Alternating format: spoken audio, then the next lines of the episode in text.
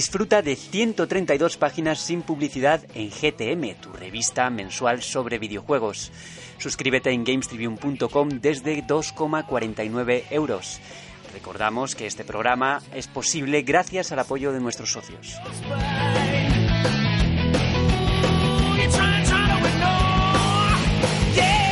Hola a todos, bienvenidos a GTM Restart, nuestro encuentro semanal con los videojuegos en la radio. Otra mañana calurosa en Madrid, un poquito más fresca las mañanas que lo que después, porque hoy vamos a aguantar temperaturas de qué, de 40 grados por lo menos. Aquí se va. ¿Cancelamos plan para esta semana? No, va a ser que no. Pero estamos aquí puntuales, ya os comentamos que no íbamos a hacer parón en verano, así que nos vais a, a escuchar durante, durante todo el mes de agosto también, bueno, lo que queda de julio. Eh, voy a presentar aquí al equipo de esta semana. Juan Tejerina, ¿qué tal? Pues aquí andamos con cascos controlando el audio para que salga todo lo mejor posible este número y, Y no como el anterior. y no como el anterior. Qué desgracia. Ya has hablado tú. Eh, he, to- Ramiro. he tomado el papel de Jamio y me he adelantado. Y yo, pues para luchar contra el calor, qué mejor que traer chocolate caliente y churros. Eso es. Sí, eso no lo hemos dicho, pero ya me he comido varios. Alguno que otro. Sí, sí, sí. Esto es como la técnica de los desiertos del Tuareg. Cuanto más calor, más te abrigas. Pues aquí más chocolate caliente y menos calor pasa. Buena filosofía. Quedan dos porras, ¿eh? Alejandro Castillo, que ya acabamos de porras. No, no, que no me. Pero Oh. me estáis haciendo el lío esta mañana. Tío, es que no, Eh, no quiero bueno. estar relacionado con nada de esas cosas. Si en o sea. tu Twitter aparecen señores desnudos, ¿Te parecen porras, peludas? pasa Pues nada. No, no, no, los tengo silenciados. eso ha ocurrido hoy. No, no, no, no, no. Tengo ya silenciado para que no ocurra nada. Yo te puedo mandar algunas fotos, unos nudes de estos. Oh, nudes, tío, nudes, coño. send nudes a noodles. Mándame nudes de cosas guay, pero no de cosas De raras. cosas guays. De cosas raras. Vale, vale. Vale, vale, oído. Eh, Sergio Carlos González, ¿qué tal estás? Aterrado. Yo no, ¿Qué está pasando? no como churros, no como porras. Y no te salen nudes tampoco. He venido aquí a hablar de videojuegos. Bueno, de videojuegos puedes hablar de muchos temas. Dentro de los videojuegos Sí. hay, hay margen para hablar de, de hoy, hoy se presenta un programa interesante. todo. Sí, sí, pero no vamos a hablar de porras. Espera, que voy a leer la escaleta.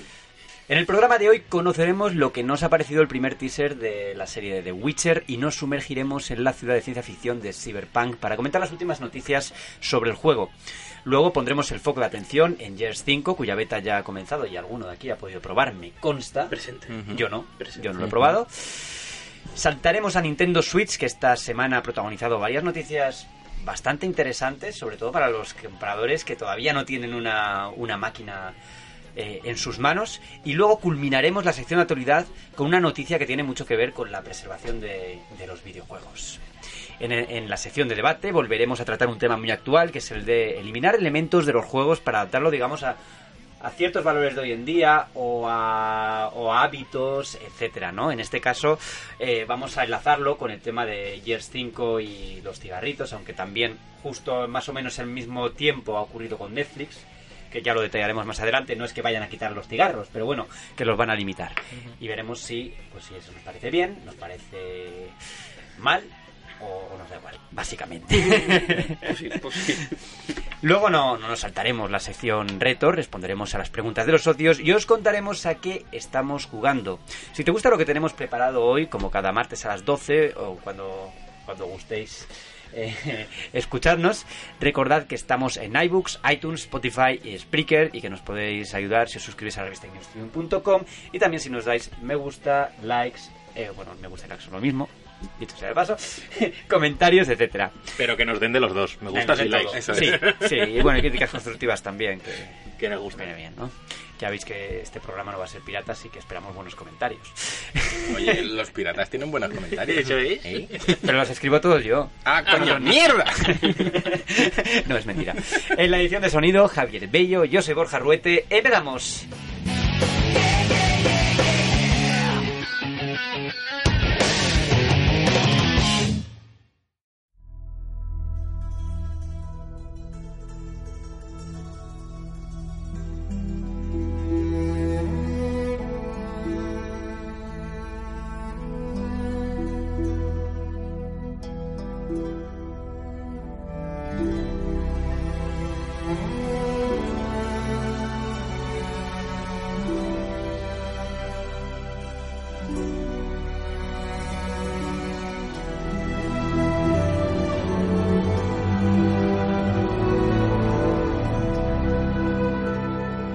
Tan solo unos meses vimos por primera vez la peluca de Geralt en todo su esplendor, en esa prueba de cámara que tantas críticas generó. Y bueno, eh, unas fotos más adelante y tal, ya la cosa empezó a pintar un poco mejor, ya no era tan Fosco. tan tienda de disfraces, por así decirlo. y ahora, por fin, hemos podido ver el teaser. Eh, aquí voy a pasar la- el testigo, sobre todo a Juan Tejerina, Ah, que es bien. el mayor fan de, Sí. de The Witcher de aquí. Yo no tengo ni idea, me he leído cuatro libros, pero no me acuerdo de ninguno. Y, y nada, que yo lo que he visto, y voy a decir que me ha gustado, así sin más. No sé cómo será la serie, pero bueno, lo que he visto no me ha desagradado. Juan Tejerina. Oh, ya me toca mojarme. Eh, a ver, yo lo esperaba. De. Yo lo esperaba peor de lo que he visto. Y eso, siendo yo que soy un poco vinagres, pues está bastante bien.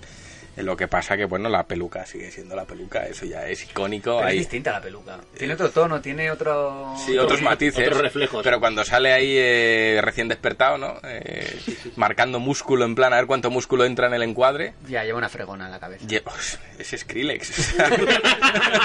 Qué bueno. Su pelo de baila el, dubstep. el pelo lleva nómina, ¿eh? Patrocinado, patrocinado por Vileda. Sí, oh, es que oh, entre que es muy blanco el pelo, el que lleva el morenito de estar en Canarias grabando, Sí. porque se ha grabado en Canarias, creo, o gran parte de ellos se ha grabado en Canarias. Y bueno, en general, pues la figura de Geralt a mí no me acaba de cuadrar. Porque yo a Geralt le hago con una voz mucho más cascada, el personaje está mucho más ajado, no está tan musculoso, yo creo que es un tío mucho más fibrado, me lo imagino.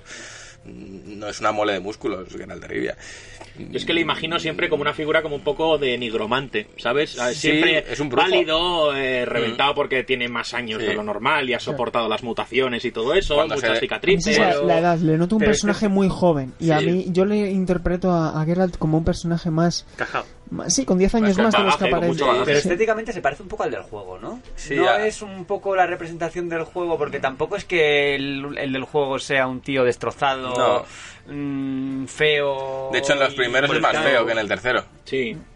En el 1 y el 2 es más feote que en el tercero. En el tercero lo hace más guapete. Pero yo creo que es feo, ¿no? A un nude de Que no, le gustaría. Pero yo diría que feo no es el personaje. Mm, En No. la- el juego, quiero decir. Pero el cuerpo está como desgastado, ¿no? Tenía heridas, está, la- está menos petado que, en el que este hombrecillo. Hombre, sí, En el no, libro. respetable, digo en el juego. Sí, en el juego tiene el cuerpo pero hecho mierda. bueno, sí. Pero esa escena vuelve lo- la escena de la de la de la, pis- de la piscina no de la, De la bañera, bañera, sí. pues está todo el mundo con esa escena no sé qué no sé cuánto Sí, plan, la oh, escena de la bañera. ¡Fuerte! Bueno, todo el mundo... bueno tú, tú sí pero Que no. Tú- tú- ¿verdad? Hombre, todo el mundo no, que me pongo celoso. No, a ver, el tráiler mm, a mí no me ha desagradado. Lo que pasa es que, bueno, lo comentábamos antes fuera de micros, que hay escenas que el CG canta mucho. Sí. Sí, sí, sí. Hay escenas en las que la peluca canta ella sola. Hay otras en las que cu- curiosamente está bien. Se ve a los Nilfgaardianos, ¿no? Con la, con la armadura de venas. esa armadura ya salió en foto y creo que Sí, sí. no gustó ya No, de no. antemano no y, es que no y tiene la- nada que ver con lo que hemos visto, por lo menos en... Vale que, que, que tomemos como referencia lo que hemos leído y cada uno nos lo imaginamos de una manera y eso es imposible que, que nos concuerda a todos, pero hay una referencia en el juego que son las armaduras nilfgaardianas Mm. y, ostras, vale que no quieran hacer lo mismo y que no quieran basarse en los juegos y quieren centrarse más en los libros, pero es que, ostras, Ar- armaduras es con que parece es eso, es que parece Sí, mm, sí, lo- sí. los pies de un bebé cuando lleva mucho en la bañera, pues así, arrugados como con venas, y son muy raros, tío. bueno eso es original no Sí, a ver, a ver, el concepto es bueno, pero Luego que sale Jennifer también. Jennifer con le sale una llupia de la boca. y una llaga en la boca Sí, sí, tiene se ha hurgado un poco una calentura. Y bueno, a ver, eh, todos sabemos, los que hemos leído los libros, que Jennifer, pues su aspecto original es una Claro. jorobada, o así la describen. Y bueno, pero que muestren de primeras ese secreto de Jennifer, yo creo que a nivel narrativo hubiese sido mucho más interesante presentarla como una mujer imponente, atractiva, como te, como te la venden en el libro. Y Y, que después te cuenten el porqué. Porque impacta más. Tú te puedes hacer una imagen irreal de quién es Jennifer, que es lo que busca Sapowski en, en sus libros, y luego ya descubrir la verdad detrás de esa imagen que hay. Porque también es una crítica que se hace a la cirugía estética, a la importancia de, de la imagen, y Sapkowski lo construye en ese estilo. En plan, no, aquí no existe la cirugía, pero existe la magia y las hechiceras Obviamente se pone se ponen guapas potentes. con la hechicería. Pero bueno, aquí pues desde el tráiler se ve, no sé por qué, eh, Geralt, lo dicho, está muy joven, yo lo veo muy joven, la voz no me cuadra tampoco. Y las CGs cantan, pero más allá de eso, ya digo que me ha gustado más que lo primero que vi, que fue Peluca de Rivia. Que dije, Lo cual no "Ay, era muy difícil". no era muy difícil, pero oye, ahí está. Y esto todavía no tiene fecha de estreno, que yo sepa es en 2019, pero Mm. no se ha dicho todavía la, la fecha exacta. Será el último trimestre. Sí, tiene toda pinta, ¿no? No lo van a estrenar en verano. No, no, en verano. No, No, porque no en verano Netflix se acostumbra a publicar más eh, contenido de anime, como han hecho ahora Sí. con... No, no, y la mejor serie van a, van a poner. Con- ¿Con Los Serranos? Glow. Los. Serranos. ¿Cuál? Glow. Ah, Glow es, es buena, es verdad. Sí, sí, sí, sí. Me río mucho con ella. Sí, sí, sí, sí, cierto es. Bueno, Y luego me comentaba Shinkai, nuestro querido Shinkai, un abrazo Sí. desde aquí, dice que la caracterización la mejor es la de Ciri, que, que se nota que ha vivido momentos duros porque aparenta 10 años más de los que tiene. los que debería de tener, ¿no? Que la niña debe- debería de tener 11, 12 años Sí, y aparece que tenga parece 22. tenga 40. Ese es síndrome al salir de clase, entonces. Sí, Sí, un poquito. Es Kimi y Valle, eso es. Sí, bueno, hablabas también de, de- del tema de Jennifer y de sus cirugías estéticas y de la crítica, pero lo que está claro es que en Cyberpunk eh, 2077 va a haber mucha cirugía, ¿no? Oh. Es un juego que tiene ahí todo el tema de las megacorporaciones y de los implantes. Y bueno, pues si me apetece tener la mandíbula no sé cómo, pues me pongo un implante cucum, y tengo un... Ah, sí, bueno. Bueno, sí, sí. Solucionado. Te pones el pecho lata rápido. Hay- durante esta semana ha habido un montón de noticias Sí. con respecto a- Cyberpunk. al juego. Una de ellas es que no se va a poder matar a, ni a niños ni a NPCs de la historia. ¿Por qué? Pues por NPCs de la historia te cargas la ¿Y historia. niños por qué no? ¿Quién piensa en los niños? ¿Y si es un niño modificado que no es un niño y tiene más años que el fuego? Pues no puedes matar. Buah, entonces no serían niños. Sí, serían además, eh, eso es. Pero seria. con imagen de niño. Eso es. CD Projekt ha procedido como, como suele hacer siempre, que están afirmando las, las, la- las características del juego en condiciones que a lo mejor no son muy convencionales porque no son necesariamente en entrevistas con medios y además las afirman de una manera muy afirmativa, sin dar lugar a la... Quiero decir, que no son posibilidades que están exponiendo, simplemente están diseñando el juego como ellos quieren, te gusta lo coges y si no lo dejas. Y han- comentaban en Reddit, el, el responsable de comunicación, que eh, si bien es cierto que podrás ser agresivo con la mayoría de gente con la que te encuentres, no podrás matar ni a, ni a niños ni a personajes que tengan una implicación directa en la historia. Esto plantea, por lo tanto, el escenario de que eh, hay una línea roja, que son los niños. A los niños no los puedes matar, a pesar de que los haya. No, o sea, es tal cual. ¿Te gusta o no? No puedes matar niños y se acabó. Y hay gente que ha, eh, bueno, se ha quejado un poco y tal. Y luego la ¿Cómo justificación no? que daban para los personajes de la historia es que a pesar de que eh, va a haber toma de decisiones en Cyberpunk 2077 y va a haber una historia donde tengas cierta libertad de elección y de muertes para algunos personajes, los que tienen una implicación directa en lo que es el hilo argumental principal esos no los vas a poder matar porque si no, pues habría un desajuste, una disonancia entre lo que se quiere contar y lo que pasa en la historia, ¿no? Y es básicamente lo que va a pasar. Por lo tanto, hay ciertos personajes que no vamos a poder acabar con ellos. O sea, igual que The Witcher sentido. 3. O sea, igual. A ver, tiene sentido. Es Claro, como, tiene ¿en, sentido, cua- en qué claro. juego puedes matar a un personaje que es relevante hasta el final? En algunos tienes posibilidades de matar. Ya estamos. Creo que en Fallout, creo que en No. Fallout New Vega. ¿Eh? Creo que en Fallout New Vega. Sí, en Fallout me suena que sí. Sí. Pero como... A mí en Witcher se me quedó un personaje principal no muerto, pero bugueado y no puede Te seguir. quedó... No, no puede ser que, eh, eh, obviamente, Cyberpunk va a ser un lanzamiento muy importante, pero no nos están saturando de titulares a lo mejor innecesarios. Es que- no se podrán matar es- niños es ni. NPCs. Es que sabes qué es lo que pasa, que, que, que CD Projekt está pa- llevando una política de conceder muchas entrevistas. Entonces, claro, cuando tú te expones tanto, eh, si eres un buen periodista, tratas de preguntar cosas que no se han preguntado Claro. antes. Entonces, ahí estás dando pie a que haya respuestas que no ya habías visto antes. Y haciendo una rapidísima recapitulación de todo lo que se ha ido conociendo esta semana, anticipábamos antes, el juego va a contar con clima dinámico, es decir, va a haber polución, va a haber contaminación, Night City va a ser muy eh, impredecible eh, a nivel climatológico y eso yo creo que pues bueno que siempre haya inclemencias que puedan afectar a la, a la jugabilidad y que no sean simplemente elementos estéticos hace que el entorno los distritos de, la, de, de Cyberpunk 2077 ganen en, en vida ¿no?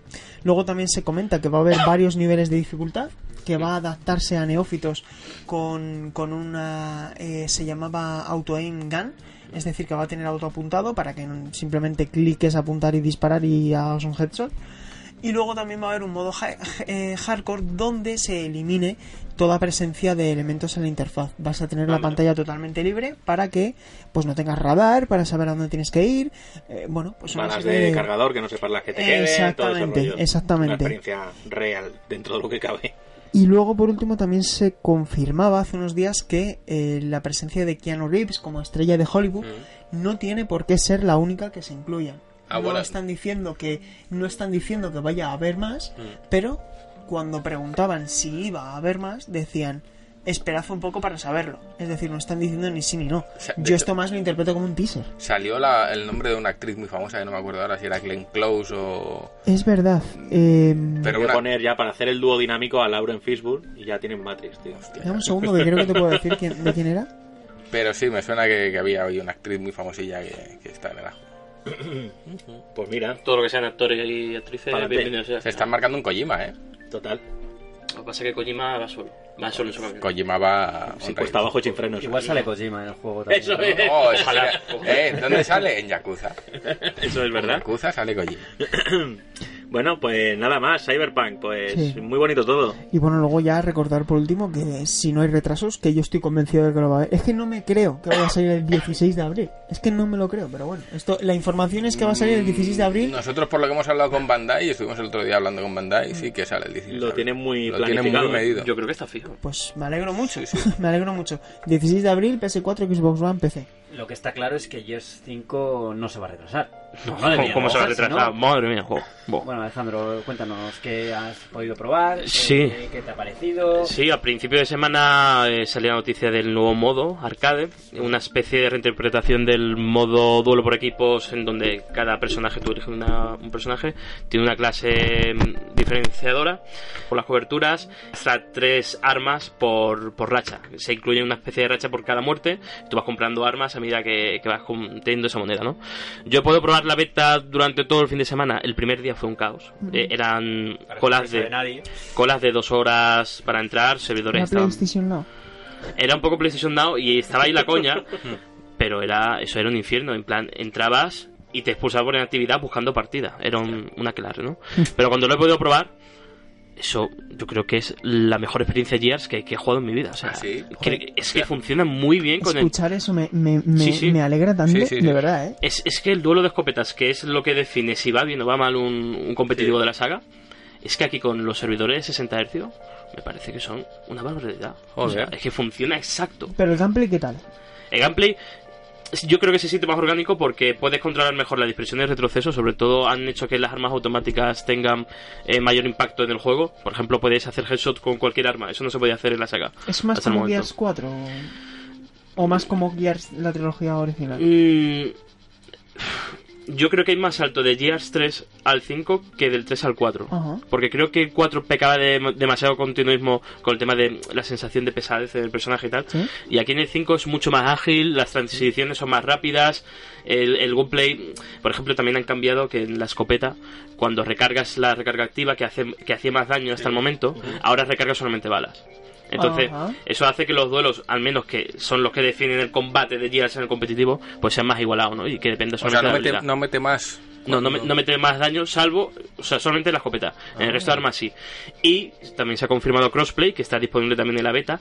A la hora que estén leyendo, escuchando el Sí. podcast, ya estaremos esperando a la siguiente periodo que será en el próximo ¿Del fin de semana. 22 al 26 será?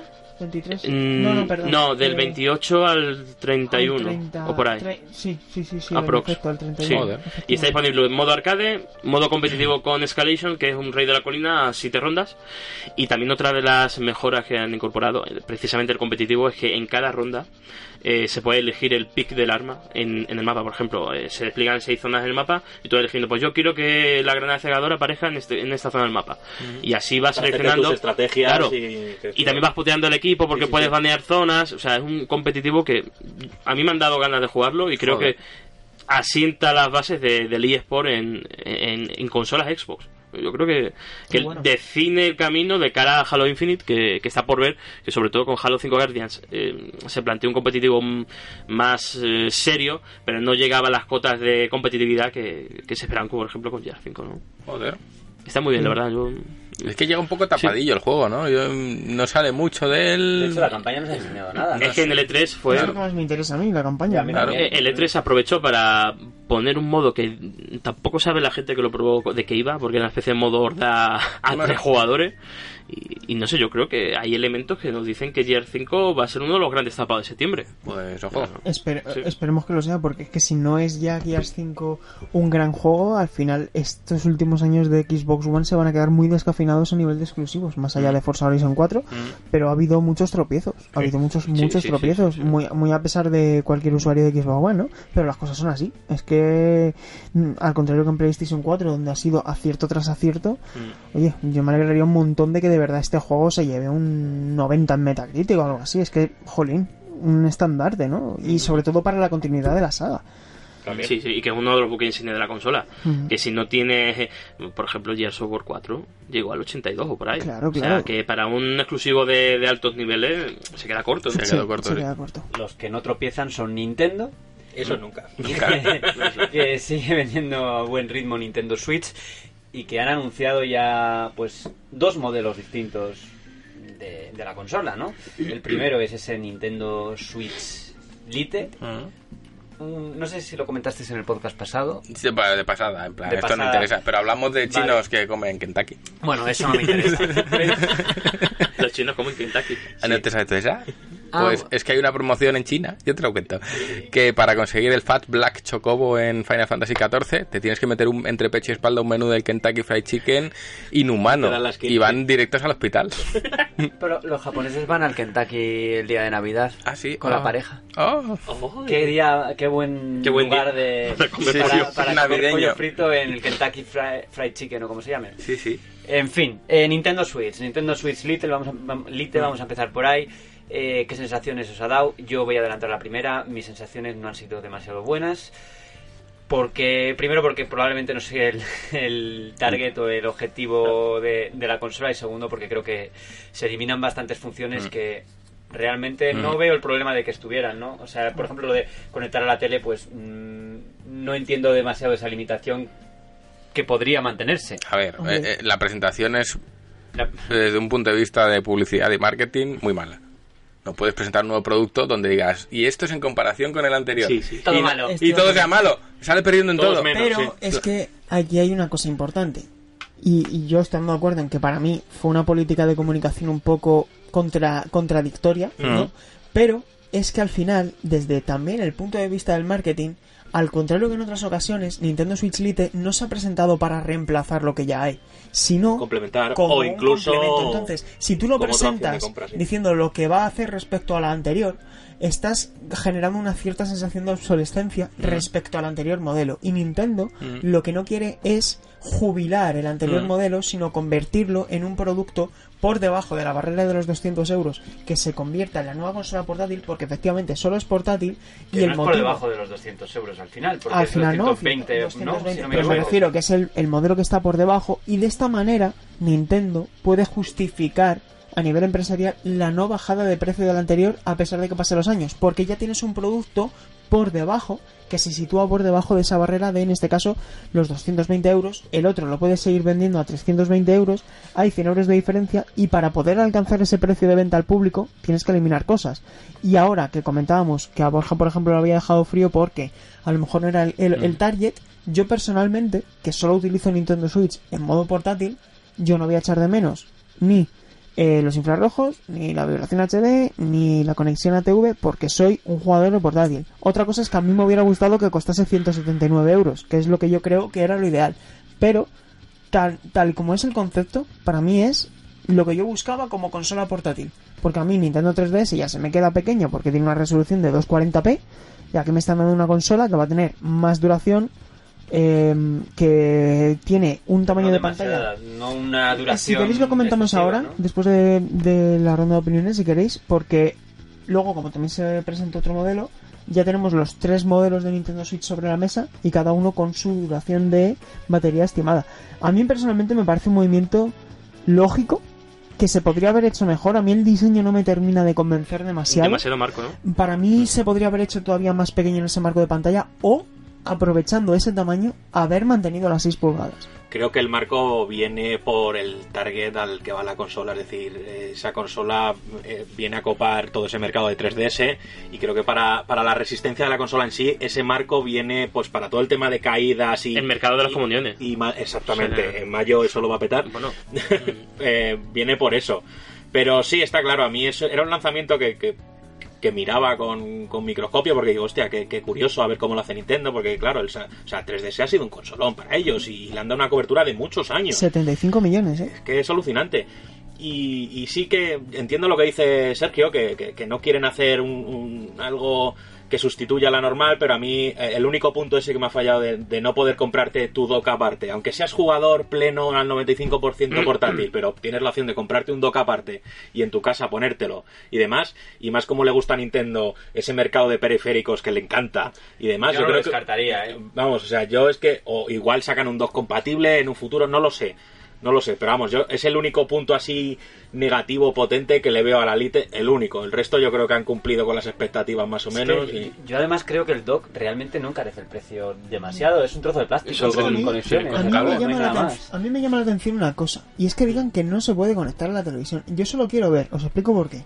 Al final el dock no un- deja de es ser un conector USB-C. De USB-C a Mm. HDMI out, Mm. que ese HDMI out va a un HDMI in a la televisión. Mm. Sí, sí, hay cables simples que te lo hacen la Claro, del dock. y que venden a veces en tiendas que no hace falta decir nombre, que son un dock, pero que ocupa lo que ocupa un soporte, porque Sí, sí, al final sí. no deja de hacer esa conmutación de señal. Sí, sí. Entonces yo quiero ver que no se pueda conectar la Nintendo Switch Lite, porque yo creo que si haces alguna triquiñuela la vas Se a poder conectar a un televisor. Yo creo, que, yo creo que igual se referían a que a- de la manera tradicional o de la que te aporta Nintendo Bueno, oficial no se va a poder. pero en cualquier decía caso- que los juegos, hay juegos que no puede Utilizar, eh, sí. el 1 Switch este y tal no puede. eran- es una lista muy corta, creo que eran 5 o 6 Necesitas- títulos. los, Los Joy-Cons, sea, los Eh, puedes eso jugar, es. pero comprarte unos Joy-Cons aparte que se pueden conectar a Eso la es. Nintendo, pero bueno. que ha habido un poquín también de desinformación, no es que no sean compatibles. No compatible es lo que sucedía con Xenoblade Chronicles en una 3DS normal Eh. respecto a Nintendo 3DS, porque Sí. tú metías el cartucho y no se ejecutaba. Sí. Si tú metes el cartucho de Super Mario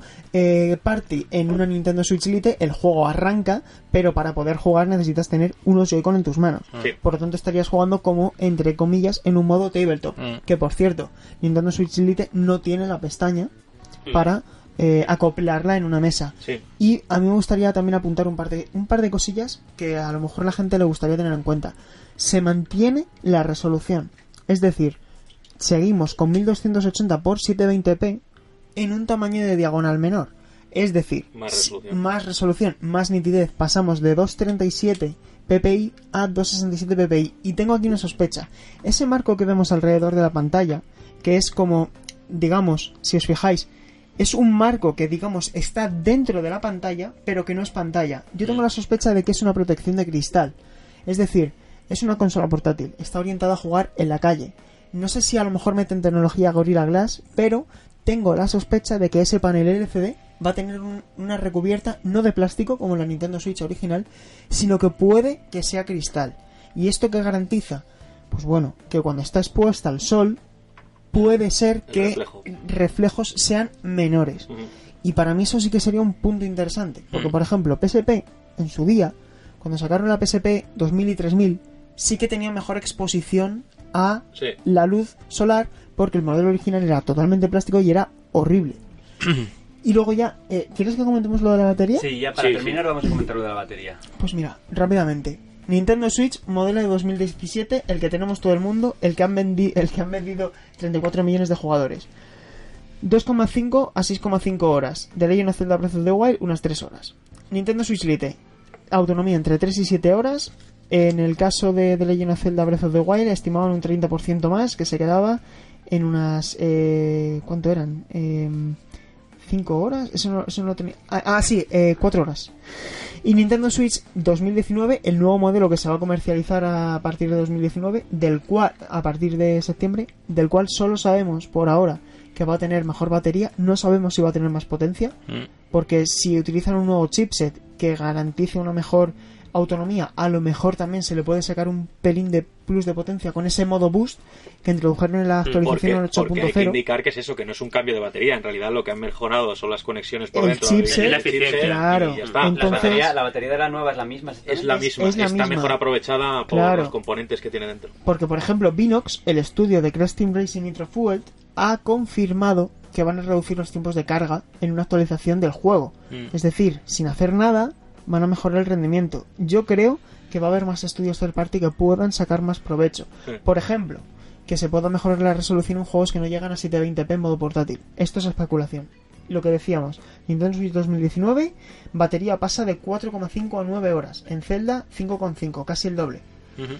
Hay gente a la que le sienta mal. Uf, es que, Bueno. joder, si tienes el modelo original y ves que Es ahora a Claro, es una Es putada. una- Ya, O sea, pero como cuando claro, sale la la Play. Pro. Pero Es pasa ya en todo, es verdad eso, ¿eh? Es lo que tiene. todo. La cosa de la tecnología, cuando te comprabas una DS, luego Claro. te salía la DSi, luego la DS Lite, la, pues supongo, que, supongo que sucederá, pero ¿veis posible alguna opción renove? Bueno, por parte de Nintendo lo dudo. No, pero las tiendas Pero sí. las tiendas seguro. A Claro. ver si sale atractivo porque, hombre, al final sí que la Switch te ofrece esa portabilidad y demás, pero muchas veces a mí se me ha quedado corta en un viaje de, de tren o de, de Pero demás. realmente es el mismo modelo, ¿no? Es igual, Sí. Claro, idéntico. pero como pueden hacer un renove es como el modelo nuevo de PS4 Pro que cambiaba el Claro. disipador. Claro. Es que Al ese es el detalle, porque por ejemplo en PS4 ya pasó que el modelo Slim, luego salió un modelo con otro nombre, con otro código, que lo único Claro, que claro. cambiaba era que tenía hacía menos ruido. Ya.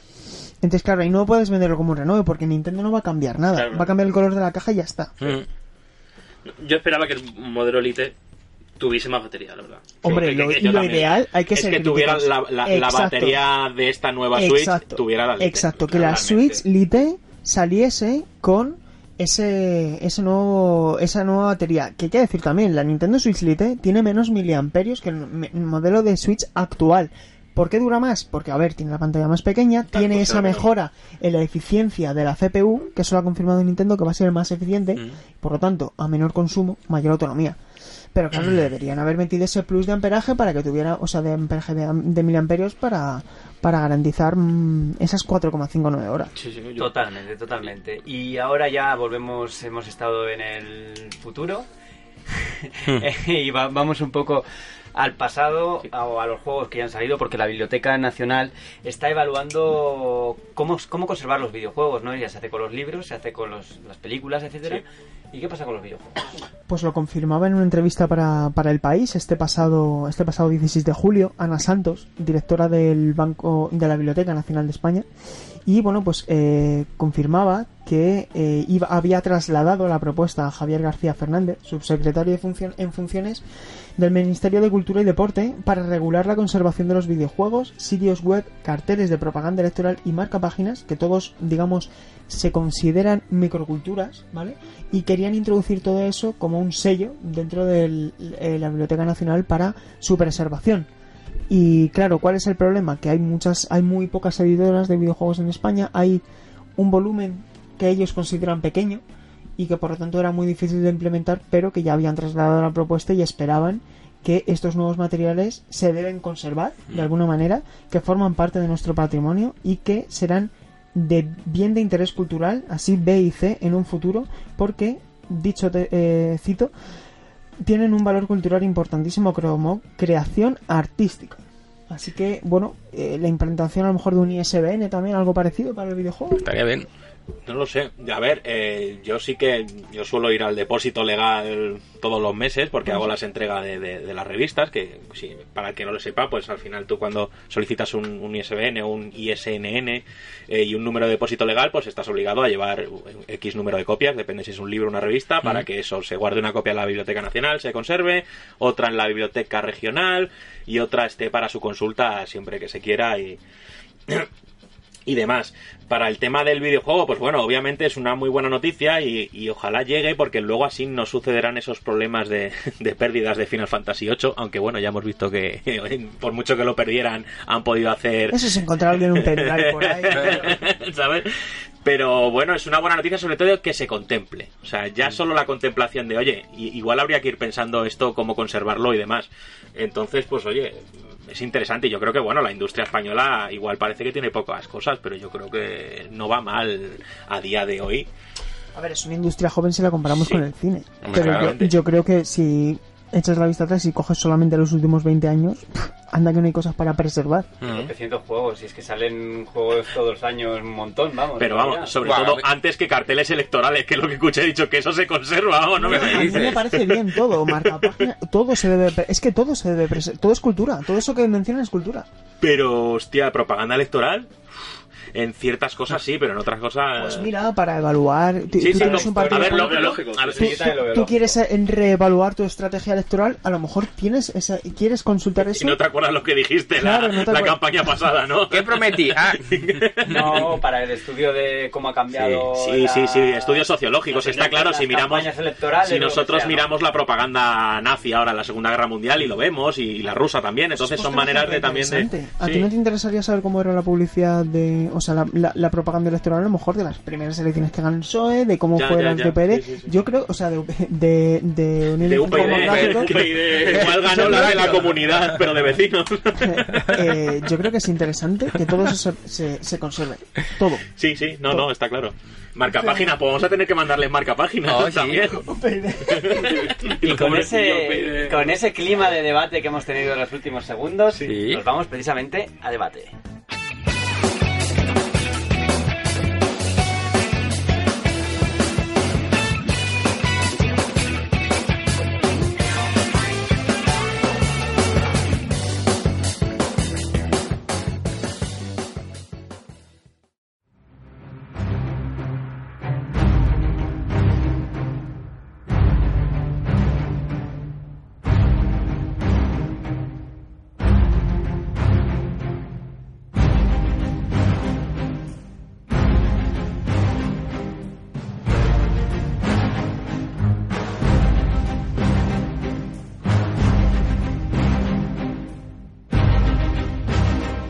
Ramiro quería que introdujera esta, esta sección de debate con una canción, una canción que no voy a cantar, pero que sí que...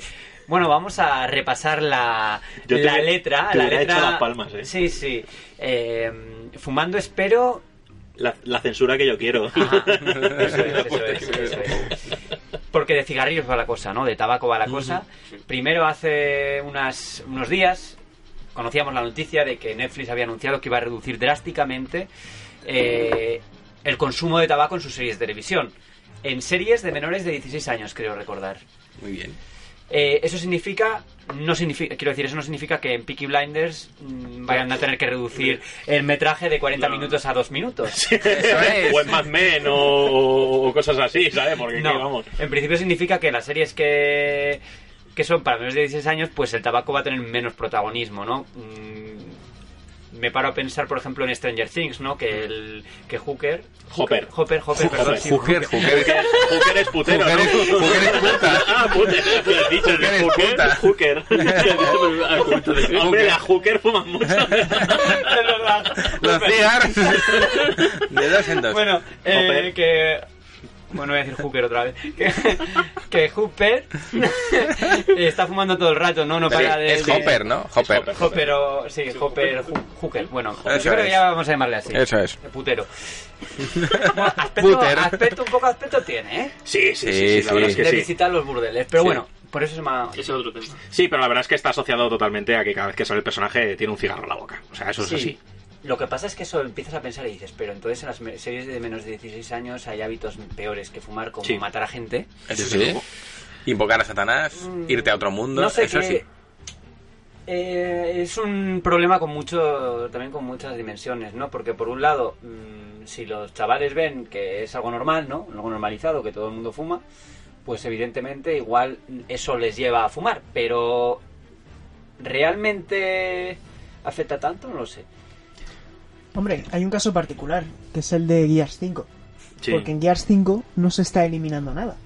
Es que no Al había. final, es que en, Gears, en Gears nunca ha habido tabaco. Y lo explicaba Rod Ferguson en, en Twitter, donde decía que, que siendo honesto, que, había, que era totalmente impreciso lo que se estaba diciendo de que se iba a eliminar tabaco en Gears 5. Hay que decir, en Gears 5 no va a haber presencia de tabaco, pero es que nunca la ha habido. La hubo en un artwork de, de Gears 2 De y tal. Ditsy.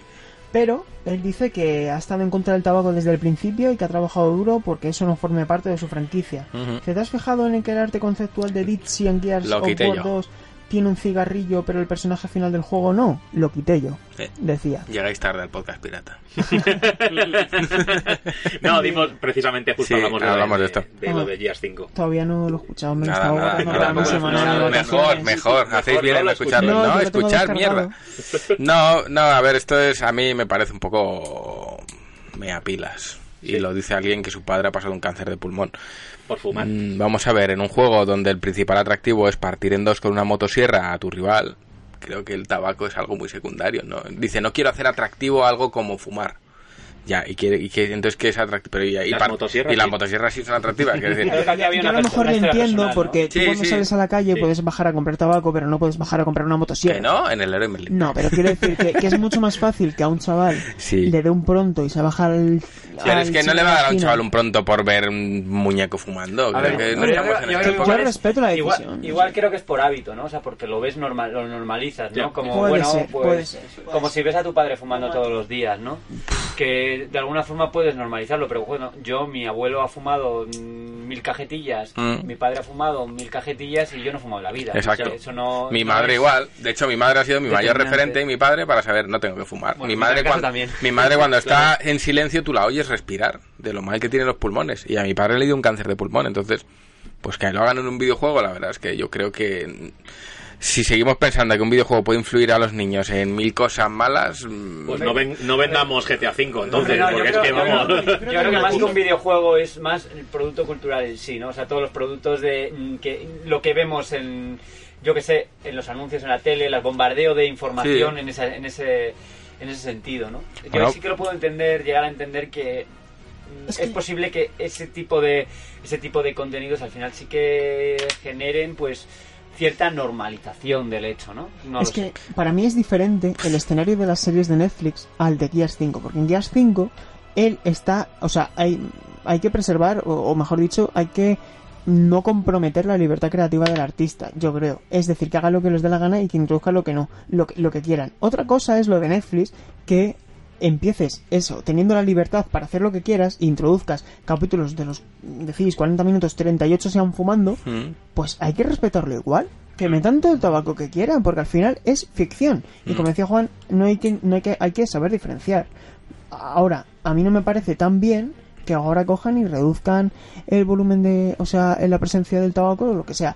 Es decir, si tú con tu obra desde el principio has decidido que no hay tabaco, bien. Has decidido que hay tabaco, bien también. Claro. Pero que ahora cojas y por presiones sociales o por lo que sea, tú a ti mismo te autocensures, a mí es lo que me digo, jolín. pues te estás amoldando a, a- a- no estás creando desde dentro, que esto es lo que hay, si te gusta bien y si no también. Estás Es- creando ah, que no- para- Por claro. eso digo, en Gears no hay tabaco porque al creador no le salió desde el Perfecto. principio. Perfecto. En la serie de turno hay tabaco, espadas, motosierras y se ha permitido al principio porque no hiera la sensibilidad. bla, bla, bla. Ha existido desde el principio. ¿Por qué lo quitas ahora? Es, es decir, es lo que yo no entiendo. Y yo soy el primero que no ha probado el tabaco en su vida. Mm. Y que, y que tengo Sí, sí, familiares que han muerto por el cáncer. Claro. es decir, mm, pero es que la ficción es ficción. No sé, y al final, si se ha permitido que se representase con eso al principio es porque cumplía una serie de estándares. Mm. Porque ahora te autocensuras. Y hay en series de televisión o en juegos que por su contexto histórico realmente eh, lo que refleja es realista en el sentido Claro. de que en los años 80 pues Sí, era- sí, todo el mundo en todos los Claro, sitios. en el médico, en el avión, Sí, era sí, todo sí. amarillento. No, también. Sí, sí. A ver, yo creo que, y esto me recuerda un poco a lo de Cyberpunk, de no matar niños y tal. Yo creo que un creador de videojuegos, o como yo lo enfocaría, si realmente quieres eh, negativizar esto o estás en contra de esto, lo puedes hacer a través del videojuego. Yo que sé, matar niños, pues igual si le vas a pegar un tiro a un niño que se te borre la partida o que te penalicen fuertemente o que te salga un mensaje o que te hagan volver 10 horas atrás, putear al jugador. En O que plan, te hagan hostia, como los claro, cupos en el Zelda, que es. mates a un niño y te salen 100 niños a pegarte. Eso es, pero que, que, que te penalicen de cierto modo, que esté enfocado con creatividad, con, con lo del tabaco igual, pues igual puedes poner un personaje que fuma y que a lo largo Te del juego, reduce la vida. o que a lo largo del juego eh, ese personaje enferme o desarrolle una enfermedad a raíz de haber estado fumando. O por ejemplo, ¿qué, qué juego era? ¿Gears 5 de... O sea, Gears 5, perdón. Eh, Far Cry 5 de Ubisoft que no se podía matar a perros. Pues me parece muy bien. Sí, Si sí, ellos han exactamente. decidido, han decidido que no hay que matar perros porque el perro al final no tiene una implicación narrativa y que no es necesario, pues al igual que no puedes cortar árboles porque son seres vivos y el perro al final te estás metiendo en un jaleo porque al final es un animal Sí, pero y no hay eh, necesidad. es que Pero el no, perro descuartiza a humano, ¿eh? Pueden matar a todo el Ya, mundo eso menos es. a los perros. Ya, es que Claro, veis, es un tema delicado lógico. porque os comento esto y ahora me dais vosotros el argumento y me lo replanteo lo que estoy diciendo. Por eso que es, es un tema, quiero decir, es un tema ya, ya, ya. delicado porque Sí, sí. que- sí, ahora no sé que seas un cerrado de mente, ¿no? Pero Exacto. A ver, yo entiendo, yo entiendo eh, esa decisión por un motivo y es que eh, luego la gente sube en redes sociales, yo que sé, Sí. mira Cyberpunk no sé qué, La está herramienta. matando, matando a niños y entonces empieza eso, eso al final les da publicidad negativa, yo Mm, creo. eso es. Y ahí lo entiendo desde, desde ese Sí. punto de vista, que va a pasar, pasó como me acuerdo con Red Dead Redemption 2, en las manifestaciones de, Del sufragio. de sufragio, Sí. no sé qué hacían, que, que vamos, que se lió porque lo- subían en Twitter Sí. matándolas o no sé qué pasaba. Eh, Sí, sí. es un poco spoiler, pero y era con ¿Era mujeres. spoiler? No, no, no, no, no, no has dicho spoiler. experto. Digo que si lo contamos, esto es spoiler Sí, argumental, sí, pero sí. era con mujeres. Y mm, era un tema que a lo mejor se pasaba de agresivo, ya no por cómo sucedía en el videojuego, sino por cómo lo interpretaba la gente. Ya. Que lo hacía de- en un tono... ¿eh? Red Dead Redemption En, en Red Ah, es Redemption que no, 2. claro, ahí no está que a lo mejor la gente lo, lo interpretaba de una manera, de una manera muy cruel y sobre todo llamando a que la gente que se reivindica en contra de estas cosas pues sacase las uñas, con razón. Porque claro, le estabas, estabas buscándolas. Pero yo creo que en el juego está bien representado, porque En al final juego- es una época que... En el juego se hace bien. Sí. De hecho, en el juego yo creo que se trata también incluso los temas religiosos, donde se hace quizá un poquito de sátira, pero se trata con respeto. Sí. Mm. Otra cosa es cómo el juego ya cuando tiene libertad de acción coge y al cura de turno, cuando estás en el alto de la colina, en vez de aceptar la misión, coges la escopeta y le das un tiro a la cabeza y lo tiras por ahí. Ya, ya, Bien. claro, Claro, entonces, como tienes la libertad de hacerlo y luego lo subes a internet, le pones una música de, eh, yo que sé, Benny Hill. eh, eh, eh, Buena. Sí, o de una MV de Naruto, pues claro, ahí es cuando ya a lo mejor se hieren sensibilidades. Ya. No sé, yo creo Pero que... es que cualquier cosa sacada de contexto, a fin de Claro, cuentas, eh, puede herir sensibilidades. Pero Pero- de cualquier cosa, hasta de un cuento infantil. Entonces, mm, hay que saber encontrar esa barrera. Hay que ser lo suficientemente maduros e inteligentes. Y Que a lo mejor estas medidas Pero claro- eh, no van para un público maduro y, y tal. Es decir, es por si tú estás en tu casa jugando y no quieren que un niño de 10 años pues vea a un personaje fumar. Pero que es eso, que es que si al final nos medimos por esa vara, no podríamos sacar nada. Porque Yo es que- estoy en contra de eso, pero sí que veo, por ejemplo, es que además en caso de, de CD Pro y Red, que está en la picota desde hace, Sí. desde hace un Eh. tiempo, pues una más ya sería como, mira, otra vez, la noticia negativa de CD Projekt Red permite no sé qué, no sé cuántos. Descontextualizado, eh, con mentiras o lo que sea, pero al final el mensaje que llega a redes sociales es C- CD Projekt Red hace esto. Sí, Ya, exactamente. claro, pero joder, es que si no, no puedes hacer videojuegos. No sé, yo creo que mm, yo penalizaría, si hay cosas que no me gustan, las penalizaría, las representaría negativamente, yo lo he dicho. Fuma, pues oye, el personaje a lo largo del juego desarrolla una enfermedad. Como Kojima, que Kojima te bajaba la. En los juegos de Metal Gear te bajaba Te la. bajaba la vida. Sí, sí, sí. Pues bueno, oye, mira. Eh, que matas a un niño, yo qué sé, te baja la moral y estás todo el juego con, la, con un 10% de tu vida. O te señalan cuando por la Claro, calle o lo que sea. o te señalan, no sé, ¿Qué hay, hay mil maneras de hacer que tu libertad a la hora de experimentar y de ser un canalla penalice. te penalice y, Sí. y en el momento en el que el jugador experimenta en sus propias carnes una penalización severa, dice, hostia, es que esto no mola tanto. Eso Es- eso que, Por ejemplo- es muy interesante porque en vez de censura utiliza la, la Claro. penalización. Claro, eh, verdad. yo sé, yo me acuerdo cuando Witcher 3 que salió, eh, hubo un grupo de gente que se quejaba mucho de que Ciri recibía insultos machistas. A mí eso me pareció muy bien porque lo recibe cuando tú lo estás jugando, eres tú el que está experimentando esos, esos insultos, que de otra manera igual, ¿no? Y en el momento en el que estás jugando a un personaje femenino, Puedes eh, empatizar. tus rivales masculinos te están insultando y llamándote cosas y dices, pero eres tú el que los está sufriendo. Y eso que se criticó tan duramente, a mí me pareció una manera muy buena de ponernos en los talones de un personaje femenino y hacernos sufrir esa discriminación en primera persona. Pero como siempre son puntos de vista. Yo desde luego, ya que el videojuego te permite vivir experiencias, también puedes, como creador de videojuegos, ofrecer una respuesta contundente ante un acto que consideras eminentemente negativo, en lugar de simplemente evitar que se realice. Porque si todo el mundo va a intentar matar al niño y no puede, ah, vale, pues imagínate que lo intentas y pasa algo. Pues ahí aprendes una lección. Pero bueno, no sé, es...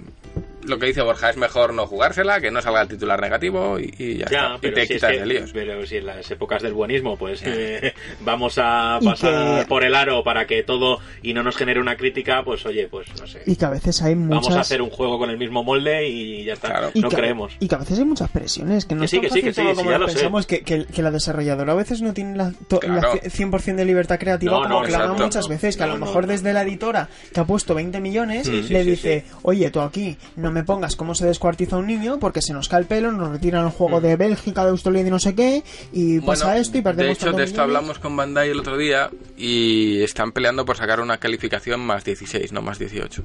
Claro, es que eso Porque el más cosas. 18, por lo visto, las ventas bajan bastante. Aunque parezca una tontería y decimos, pero nosotros, en realidad, eso influencia mucho. Dice, no te ni te imaginas. Claro. Si el PEGI está, es por algo.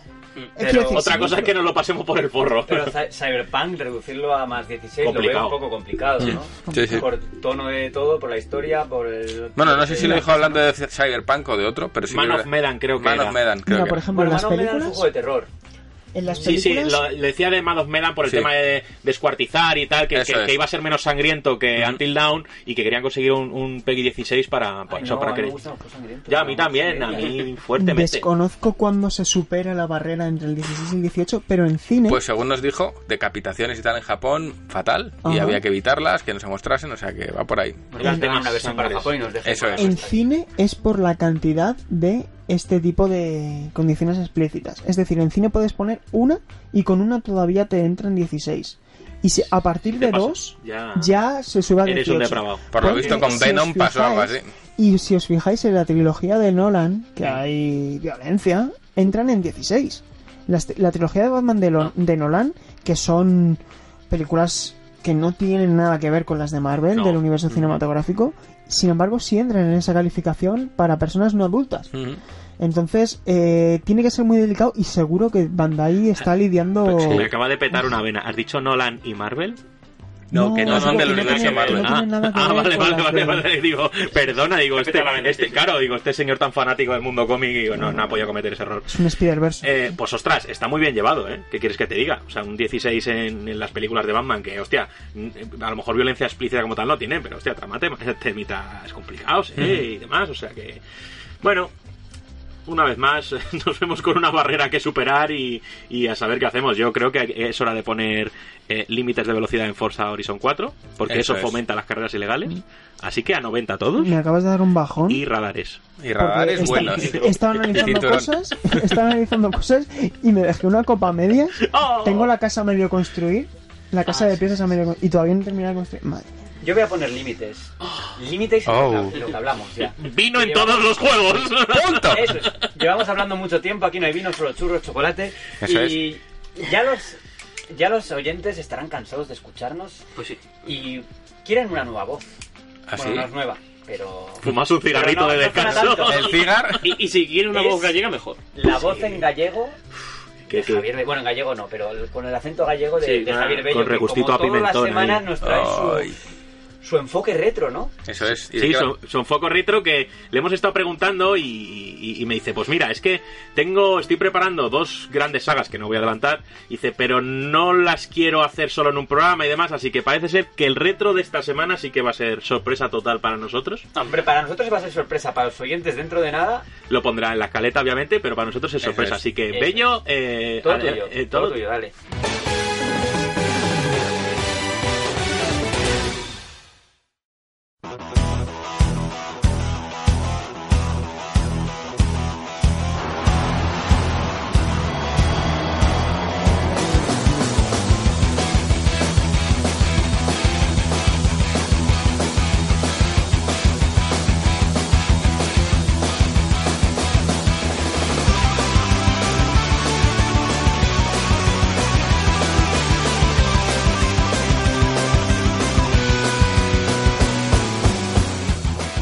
Muy buenas a todos y bienvenidos al episodio retro de esta semana. Ha vuelto a resurgir uno de los iconos de la nostalgia de los 90. Aquellos maravillosos años estuvieron marcados por docenas de series de dibujos animados donde un variopinto grupo de héroes batallaba contra las fuerzas del mal, pero hubo un show televisivo que se ganaría el corazón de los chavales de la época como ningún otro. tenía a los adolescentes más chulos del barrio, artes marciales, trajes con poderes, monstruos gigantes peleando contra robots gigantes y un tema musical pegadizo como pocos. Con todas esas bondades, fue natural que se convirtiera en un fenómeno global, pero lo más sorprendente es que se trataba de una serie de imagen real que recogía todos los elementos que caracterizaban a su contrapartida en los dibujos animados, convirtiendo a sus protagonistas en los ídolos de toda una generación. Así pues, es hora de metamorfosearse. Hablamos de los Power Rangers.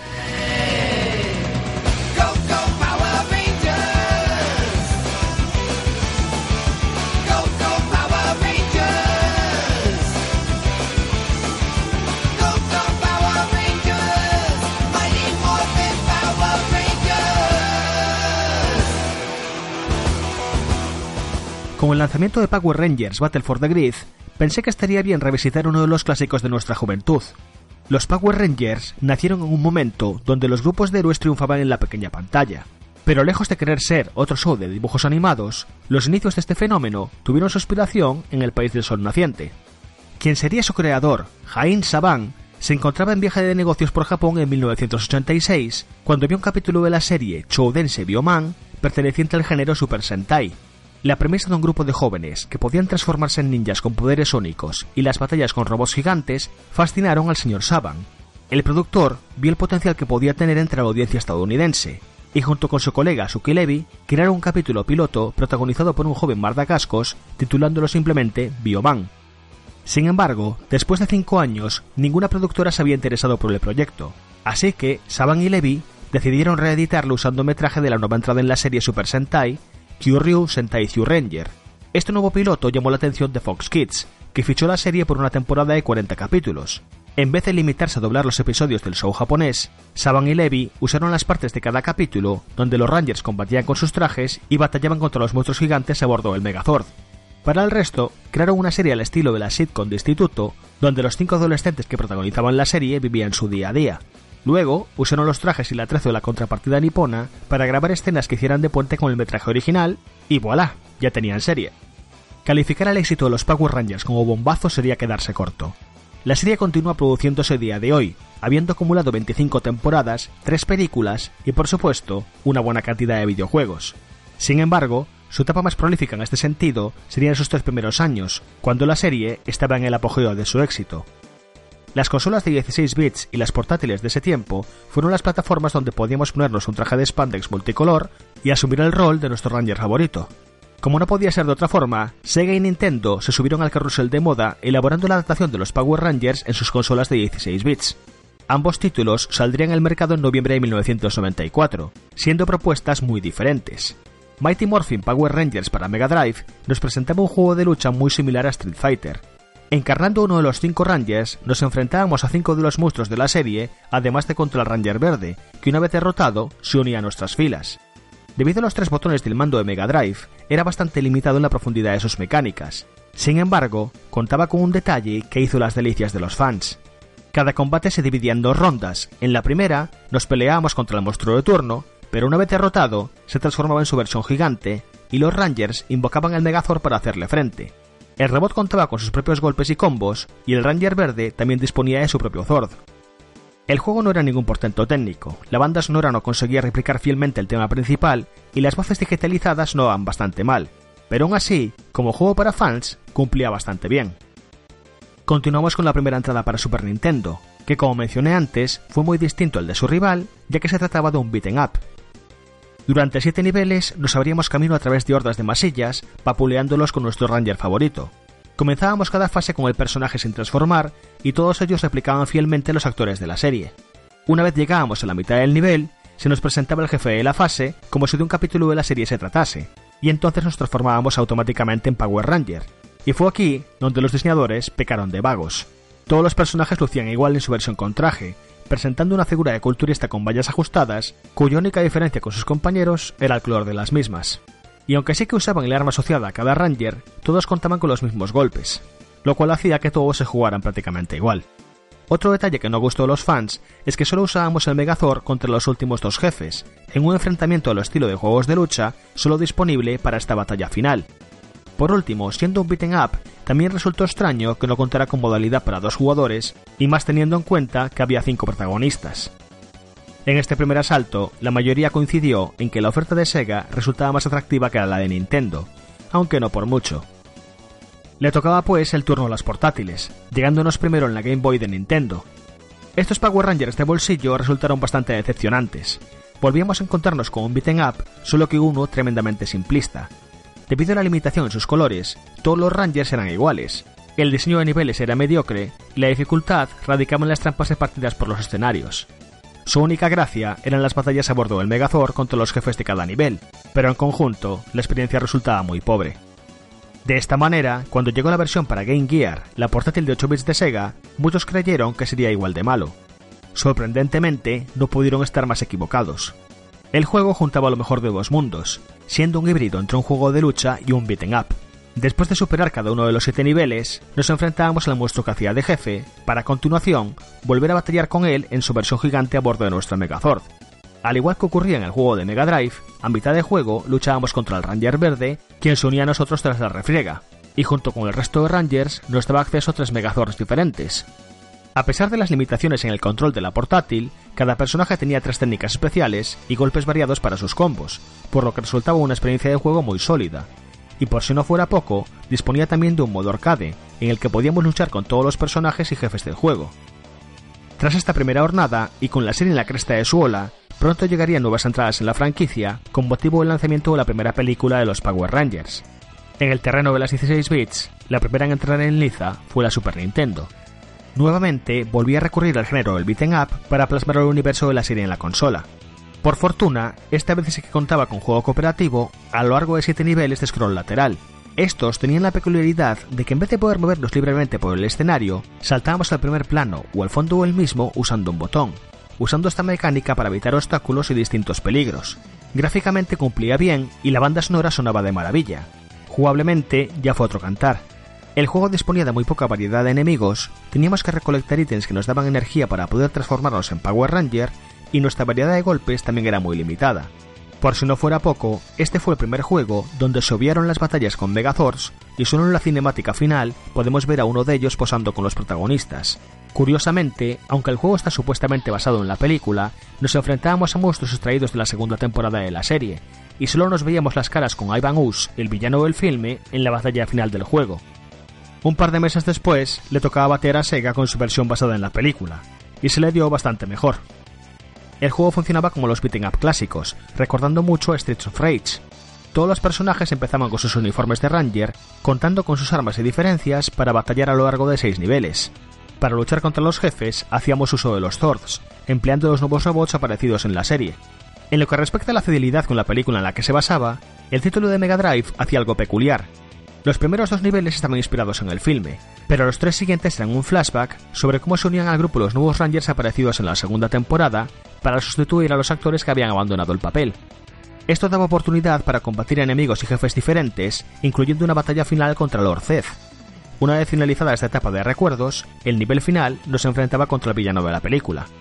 En conjunto, el juego fue un título notable del género beat'em up y que capturó muy bien la esencia de la serie volvió a tocarle el turno a las portátiles, y en ambas plataformas el resultado volvió a ser prácticamente idéntico.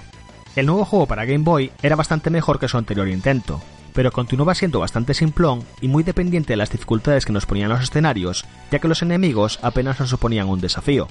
También hacía uso del sistema de energía de la versión de Super Nintendo para poder transformarnos en Ranger, y tampoco contaba con batallas a bordo del Megazord. Nuevamente, sería la Game Gear la que se llevaría el gato al agua en el terreno portátil, con un juego que era prácticamente un calco de su anterior versión, limitándose a cambiar los monstruos y añadir al Ranger blanco y a los nuevos Thors entre los personajes a elegir. Después de verse superada en esta batalla entre consolas por ver quién representaba mejor a los Power Rangers, en 1995 Nintendo se redimiría lanzando un título exclusivo para la Super Nintendo, Mighty Morphin Power Rangers The Fighting Edition.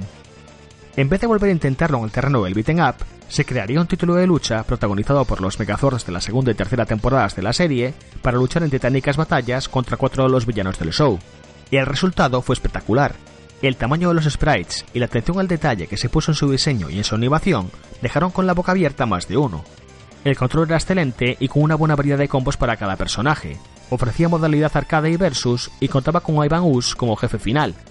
En resumen, una delicia para los amantes del género de las peleas que disfrutarán viendo la serie.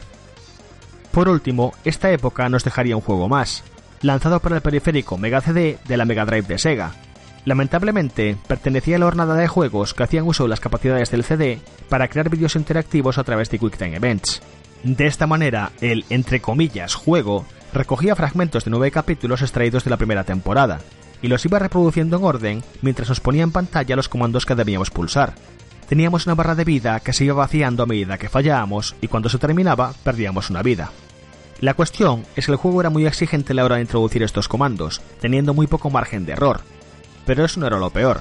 El título disponía de tres dificultades para la precisión de estos QuickTime Events, pero lo que no nos decía es que a partir del quinto nivel solo podíamos continuar si jugábamos en dificultad normal y los tres últimos niveles solo estaban disponibles si jugábamos en difícil. Al final, este juego no era más que nueve capítulos de la serie que no podíamos disfrutar por tener que estar concentrados en los QuickTime Events. Como casi todos los juegos de este estilo para el Mega CD, resultó un todo un fracaso y supondría la única mancha en los títulos creados para las plataformas de Sega. Poco tiempo después, la fiebre por los Power Rangers perdió fuerza y las compañías buscaron nuevas franquicias a las que sacar jugo, dejando en el baúl de los recuerdos a este puñado de juegos basados en un clásico de los 90.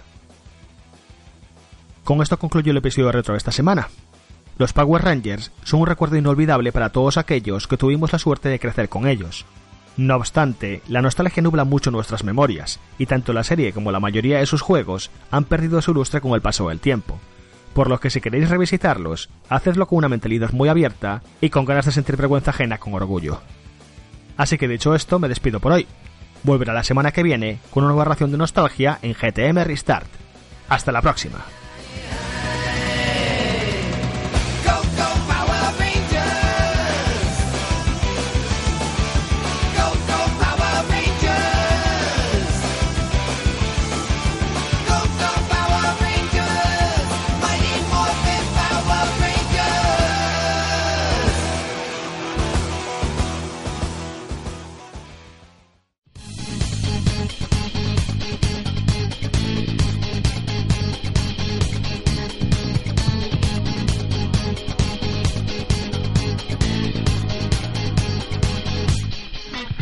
Llegamos ya a vuestra sección, a la sección de las preguntas, en la que por supuesto vamos a tener un sorteo como solemos acostumbrar estas últimas semanas. Y hoy cortesía de Miguel Paniagua, uno de nuestros socios Un. Black, Un que grande. nos ha cedido una copia de Rhyme para Nintendo Switch. Así que vamos a darle a las preguntas, Ramiro. ¿Qué tienes por ahí preparado? Sí, hombre, sí, pues ha animado a la gente con el Rhyme de Nintendo Switch, ¿eh? A la Oh. gente le gustan los jueguitos de Nintendo Switch, los ¿eh? premios buenos. ¿Eh? Nintendo, así que aquí nos tenéis. Nintendo y gratis, o sea, son las dos palabras que todo el mundo quiere. Eso es. Así que nada, vamos a empezar aquí. Tengo un audio de Swite. Bueno, Mm, puede que mi pregunta se repita como el ajo durante este podcast, pero la pregunta que quería haceros prefiero hacerla cuando estéis todos reunidos, estéis unos cuantos más. En fin, a lo que iba. A cuenta de la, del lanzamiento de la Switch Lite, eh, Nintendo dice de que no va a ser la sustituta de 3DS. ¿Creéis que dicen la verdad o que mienten como políticos en campaña? Mienten como políticos en campaña. A ver, pero hay que matizar una cosa. Los políticos sí. no mienten solo en campaña. Mienten every- everywhere. Digamos que eso es quedarse con el titular y, y en realidad la declaración es una respuesta muy ambigua que es- se resume en lo siguiente. Y yo entiendo que la gente haya podido eh, confundirse un poco, porque al fin y al cabo la respuesta da lugar un poco a la confusión. Lo que viene a decir Nintendo es que Nintendo Switch Lite no va a ser el reemplazo directo de Nintendo eh, 3DS. Sí lo es a nivel natural, es decir, es el, re- es el reemplazo orgánico tanto por la posición que ocupa en el mercado por precio como también por el, el concepto, ¿no? Que es una consola portátil, únicamente portátil. ¿Qué es lo que dice Nintendo? Que van a continuar produciendo Nintendo 3DS, que por ahora, o sea, es decir, a fecha de hoy, el único modelo que se sigue produciendo, al menos en Europa, es Nintendo 2, New Nintendo 2DS XL, Mm. Que es el modelo que quita 3D, pero que es como una 3DS XL. Y van a seguir produciéndolo mientras tanto. También el modelo Nintendo de 2DS de 2013. Yo creo que esto ya es especulación mm, lo que quede. No, es decir, tendrán ya producidas unas cuantas, a lo mejor medio millón más, las despacharán cuando sea en función de la demanda y el resto pues se quedarán ahí guardaditas para Mm. lo que sea. ¿Por qué digo esto? Porque no hay software a la vista. Desde el pasado mes de junio ya no hay próximos lanzamientos. Persona Q2 fue el último lanzamiento eh, anunciado en la web de Nintendo y a partir de ahí no hay nada más. Y yo creo que ya no va a haber nada más, ninguna sorpresa ni nada. Borja Bosteza. Sí, y yo diré una cosa. Nintendo, cuando salió Nintendo DS, Nintendo DS no es la sucesora de Game Ah, Boy. claro. ¿Qué va? Ni mucho menos. Ni mucho menos. Compra Es el esto. principio de algo A ver, nuevo. Nada. Tengo ese romanticismo de que cuando salió Nintendo DS, mm, Game Boy Advance había muerto y de repente después de salir Nintendo DS salió Game Boy Micro. Claro. Yo tengo la esperanza de que cuando ya las pantallas en 720p cuesten lo mismo que comprar un chicle, Nintendo saque un modelo de Nintendo 3DS con pantalla HD. No va a pasar. Nunca. Pero es que rejugar ese catálogo, jugar un Kid Icarus Uprising en HD, tiene que ser un gusto. A ver, la, la respuesta es, es muy sencilla. ¿Dónde va a salir el próximo Pokémon? Claro. En Switch. ya está. ¿Y, el ¿Y qué Switch sale antes? La Switch Lite sale antes que el próximo Pokémon. Y tres. Pues ya está, y tres. es, obviamente es la, es la sustituta y este modelo Lite está enfocado para todos esos niños que juegan con su 3DS en el colegio. Sus 3DS o 2DS que son indestructibles, pues ahora van a ser sustituidas por este modelo de máquina que, como decía Sergio, lleva un- el Gorilla Glass o posiblemente lleve una protección especial para el cristal. Está enfocado para jugar. Nosotros cuando hemos hablado con Nintendo no- de por qué no sale Pokémon ya, nos han dicho porque vamos a esperar a tener un parque de consolas muy grande porque los niños son un gran público nuestro y eso es el enfoque de Switch Lite es antes de Pokémon para que los niños se lo lleven al cole. Ojo, ¿eh? Y es sustituta clara. Obviamente no es decir, claro, la sustituta no porque el concepto de juego Sí, cambia y todo reemplazo cambia. natural. Pero es el reemplazo natural, Otra está. cosa es que vayan a seguir, no produciendo, pero que sigan manteniendo los estantes de las tiendas. Comercializándola. modelo- claro, comercializándola porque al final la 2DS te la venden en pack por 100 euros Claro. y eso al final es... que Atractivo, gente- es atractivo. Hay gente que no se puede permitir más. Claro. No, claro. Y mientras siga habiendo... Y ya no demanda, eso, que los niños no Oye, son tan que es un exigentes. producto redondo y que, joder, por 100 pavitos está Hombre, te abre- por 100 euros te abres las puertas a un catálogo de, de- de, mm, varios cientos Mm. de juegos muy buenos. Y diré, y esto es impopular, que el catálogo de 3DS me gusta mucho menos que el de DS, fíjate. Menos. Sí. El de Hombre, DS, el de DS me parece... Hombre, Oh, Mágico, además. esto también es subjetivo. El de 3DS es muy buen catálogo, Sí, pero sí, el de sí. Nintendo DS... el de DS me pareció espectacular. Yo creo que hay pocas consolas que lo superen. Sí. Pocas, ¿eh? Porque sí, al final sí. Game Boy Advance se nutrió mucho en los primeros años de ports de Super Nintendo. Tiene también muy buen catálogo Game Boy Mm. Advance. Pero para mí Nintendo DS, y eso que no es mi consola preferida, Mm. es decir...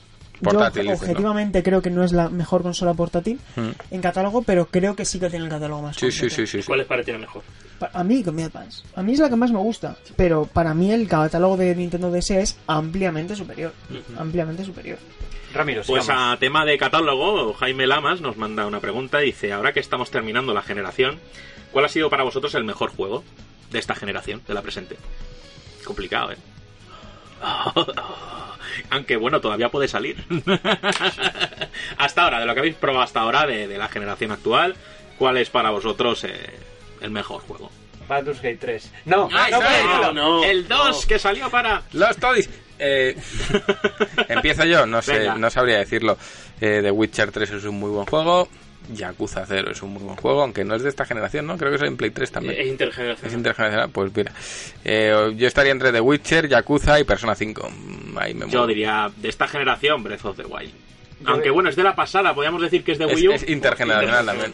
No, pero entra en esta. Mierda. Porque al final Wii U también entraría en esta. Bueno, no, Wii U es No, ya es de la anterior. Es- lleváis razón. Bueno, pero salió Es como 2017. Yakuza, intergeneracional. Quiero decir, no podemos considerar a, Ya, ya. a a- a Breath of the Wild de la anterior generación y de Witcher. Yo 3, sí. diría que es de los más así, sorprendente, completo y, y que ha aportado más frescura a la generación en, ge- en general, vamos. Yo diría entre Persona 5, por lo que supone para la saga y para el género del rol, para mí es in- increíble. Mm. Pero también creo que Breath of the Wild es a, a nivel estricto y junto con Red Dead Redemption 2, que para mí es una obra maestra del video. Para mí es que es una obra maestra del videojuego. Hará cosas mal, evidentemente, pero para mí es un- un- una obra maestra, un juego 10 de 10 en, en lo que propone y en su concepto. Entonces, entre Red Dead Redemption, Breath of the Wild y Persona 5, para mí. Yo voy a decir Dishonored 2. Tú, fíjate, Muy bien. Qué, qué- qué cosa más particular. Sí. No, es una, es una propuesta muy particular y Sí. está muy chula porque, hostia, Dishonored mola. Yo por cuando oigo los acordes y se me pone la piel de- punta, no, Red Dead Redemption. Es que Oh. ahora que encima nos han puesto... Nadie ha dicho Bloodborne tampoco. Ha dejado fuera su Aniki, eh. Pero es que Red. Dead Redemption Ostras, 2... Eso es muy interesante también lo de Bloodborne, Bloodborne. porque creo que también, que por cierto, recomiendo muchísimo leer el libro del Padre de las Almas Oscuras de Adrián. De Suárez. Es espectacular el libro, es una es un doctorado, cómo hace el recorrido por toda la obra del autor y precisamente tras leer el, el, el capítulo de, de Bloodborne te das cuenta de la importancia que tiene la obra no solo para él y para From Software, sino para el medio en general. Fíjate. Incluso siendo una obra exclusiva, yo creo que Bloodborne es un juego de esos que cuando pasen los años se recordará como una obra de muchísima importancia. Y, y qué, qué bueno que lo hayas traído ahí, porque no me había acordado yo de él. Porque Y, se suele olvidar, ¿eh? Se Salió suele 2015, olvidar. Que salió muy sí, sí, prontito. Sí, sí. Y es, es un espectáculo ese juego. ¿eh? sí. Bueno, voy a seguir aquí con un audio de Fernando Sánchez. Buenos días, Ramón. Eh, vistas las pobres ventas de Jadman y todo lo que se ha esforzado Sega en intentar doblarlo para ver si mejoraban las ventas y que no ha servido para nada, ¿creéis que los remakes que a buen seguro van a hacer de los Yakuza que quedan los van a traer traducidos o que van a pensar que no, no merece la pena? Porque la verdad es que Sega no le dio bombo ni PlayStation a Jadman y los que lo hemos comprado prácticamente de salida precisamente ha sido porque sí queremos que se tome en cuenta el castellano para futuras entregas, pero en vista que, que no ha sido, las ventas no han correspondido, ¿qué queréis que va a pasar? Un saludo. Bueno, Ramón Méndez no está aquí, lo primero. No. Nah, este me ha troleado. Una, un, un apunte antes de que hable Sergio. Eh, el juego Judgment no está doblado, está traducido al español solo. Sí, y ya exacto. Sí. adelante. Es que yo creo que es importante eh, contextualizar qué significa éxito, ¿no? Porque a veces, eh, si por ejemplo tú sacas un, un GTA y esperas vender 700.000 unidades en España y vendes 500.000, es una barbaridad, pero es un fracaso. Sí. Sin embargo, con Judgment lo traes traducido y a lo mejor tienes una 2.500. expectativa de 2.000 y vendes 2.500, Es un Es un éxito, claro. entonces, entre, en España un, un reportaje que citamos, el, eh, lo publicaba Jorge Cano de Vandal, Mm. con las eh, con la fuente directa a la que han podido acceder para recopilar estas eh, unidades vendidas. En la semana de entre el 24 y el 30 de junio vendió 2.550 unidades, que para poner en contexto con un caso similar de casos de las ventas de Yakuza en España en su semana de debut, Yakuza Kiwami en Mm. agosto de 2017 hizo lo propio con 2.000 unidades, no estaba traducido. Yakuza 6, abril 2018, 1.700 también en su primera semana. Y Yakuza Kiwami 2, eh, 1.700 unidades en mayo de 2019 en su primera semana. Es decir, hemos pasado un escenario donde eh, En creci- leve ha, cre- crecimiento. ha crecido, Sí, ha crecido. eh, es un crecimiento considerable, yo creo que es un crecimiento considerable a nivel porcentual, pero que yo desconozco en base a lo que ha podido costar, que no lo sé, ese, ese do- esa traducción, desconozco si ha servido para costear o para sacar incluso beneficios de esa eh, traducción. No lo sé, pero es una cifra muy discreta. Sí. Una cifra muy discreta. A ver, discreta. partimos de la base de que queramos o no, y por mucho que nos guste, Judgment, Yakuza y demás son juegos de nicho, ¿vale? Por mucho que eh, sí, no sí. nos guste decirlo, es así. Entonces no va a ser un superventas eh, nunca. Luego, el tema de la traducción, yo estoy seguro de que 2.500 unidades vendidas, eso no cubre una traducción. Bueno, pero eh, Creo que no. viéndolo en perspectiva, como lo ha dicho Sergio, ojo, porque al final eh, Judgment no deja de ser una especie de spin-off de Yakuza y, Sí. y su público mayoritario es gente que conoce Yakuza. Entonces, creo que es alentador, que ¿eh? haya unos 500 compradores hay- más, que es como un 25% más, Justo. teniendo en cuenta que es una saga que viene de los conocedores de Yakuza, no es una mala cifra. No sé qué expectativas tendrían en coach. por- creo que Ramón, propio Ra- Ramón Méndez Dijo hizo un un hilo con esto. un hilo con esto y no parecía tener un tono muy positivo. No, no, no, para nada. Y lo- el coste de la traducción Claro. del juego que tiene muchas líneas de texto. Sí, sí. Es que además es eso, está plagado de texto. Entonces, Mm. eh, pues bueno, mm, yo espero que sigan apostando, pero claro, mantener esa apuesta es complicado. Pero que esto es lo de siempre, esto es el- la, la compra por Twitter, ¿no? De sí, que todo el sí. mundo Ah, lo claro, pide, sí, of Vesperia llega traducido por primera vez a España y, Buah, y se da la hostia. Nada. Es que Yo no- sé, por ejemplo, que a lo mejor es un título. Y aunque bueno, se suele decir que en la primera semana o demás de lanzamiento, las ventas, pues las que reflejan ahí son en el 90%. O sea, luego Más es muy raro. 60. Más del 60. Bueno, o sea, es muy raro que eso cambie o que se duplique o que tal. Yo sí que conozco gente de la comunidad dentro de la revista que, que quieren jugar a Judgment, pero no se lo han comprado de salida porque tienen otras muchas cosas y dicen, yo lo compraré algún día. Yo espero que eso se produzca en muchas personas y que algún día lo compren y lo disfruten. Pero bueno, basta, o sea, al final es un resultado positivo para Sega, pero a lo mejor sigue siendo insignificante. Es que para poner un poco, para hacer la equivalencia, para que os deis cuenta del disparate, o sea, quiero decir, la- de los años luz que hay entre títulos y títulos. publicaba también Vandal pocos días después los juegos más vendidos hasta la fecha de Nintendo Switch en España. Y por ejemplo, ves en el top 20, que claro, en el top 1, que esto no es, es que no merece la pena ni decirlo, pero Mario Kart 8 Deluxe ha vendido 387.000 unidades. Es un port. Ay, que me gusta a mí. Vale, Frente a Super 2500, es claro, es Super, Mario. Super Mario Odyssey tre- tre- 360.000. Pero claro, si bajamos abajo, vemos Fortnite lote de criogenización, que es una carátula con un código, ha vendido 44.000 unidades. Pokémon Tournament DX Vamos bien. Que te gusta mucho. 45.000, ARMS ha vendido 47.000 o Crash Bandicoot. Insane Trilogy, que es un port que, que también tiene su público y tal, pero que no es la plataforma principal, porque la plataforma principal de este videojuego es PlayStation 4, Sí. me, me baso en ventas, no es que lo diga yo, ha vendido 50.000 unidades. Entonces, claro, estamos hablando de que aquí un port te vende 50.000 y un título que es un, un doble A, que, que, que, que es un juego original, que nace una subsaga, que se ha hecho una inversión, te ha vendido 2.550, que posiblemente, posiblemente, no vaya a vender mucho más, porque el que se lo quería comprar, se lo compra de salida. Sí. Entonces, ¿cuánto va a vender a lo mejor más el resto del año? ¿200, 300 copias? Joder, a lo mejor en una bajada de precio te vende 300. 3000 en total, sí. Claro. Pues a lo pues- mejor la solución pasa por hacerlos multiplataforma Igual sí. y amortizar más. O tirón de orejas. Tirar más de, de, de marketing. Por porque a lo mejor Sony, que esto desconozco porque yo no estoy ahí dentro, pero me consta que lo han publicitado muy poco. Nada. Y Nada, esto nada. la gente Y bueno, se- luego la el, el eterno debate de no, lo tiene que publicitar Sega, No, lo tiene que no, publicitar. Pero no Tiene nos que- engañemos, señores. Las ventas de cualquier producto, Exclusivo. cualquier producto, pero de lo que sea, Te repercute a ti mismo. repercute. Es más importante el marketing que la calidad final, porque tú no sabes la calidad hasta que lo juegas, pero el marketing va antes. Sí, pero yo ahí entiendo que evidentemente Media tendría que hacer un te- tendría que ser Claro, claro, es que Media es la desde que el hace la campaña de Borja. Es ¿no? desde el desconocimiento. Sí, sí. Como- No sé, yo mm, creo que ahí Sony tenía que haber hecho algo, pero bueno. Por matizar rápidamente, los remakes que van a venir no son remakes como tal, son remasterizaciones, Son de Yakuza remasterizaciones. 3, 4, 5. De versiones de Play 3. Eso es que el 5 ha salido recientemente en Japón. El único remake que se plantean a modo de Kiwami, según dijo Nagoshi hace unas semanas, es Yakuza Kenzan. ¿En serio? Que fue el, el primer juego de, de- basado en el Japón feudal de PlayStation Mm. 3.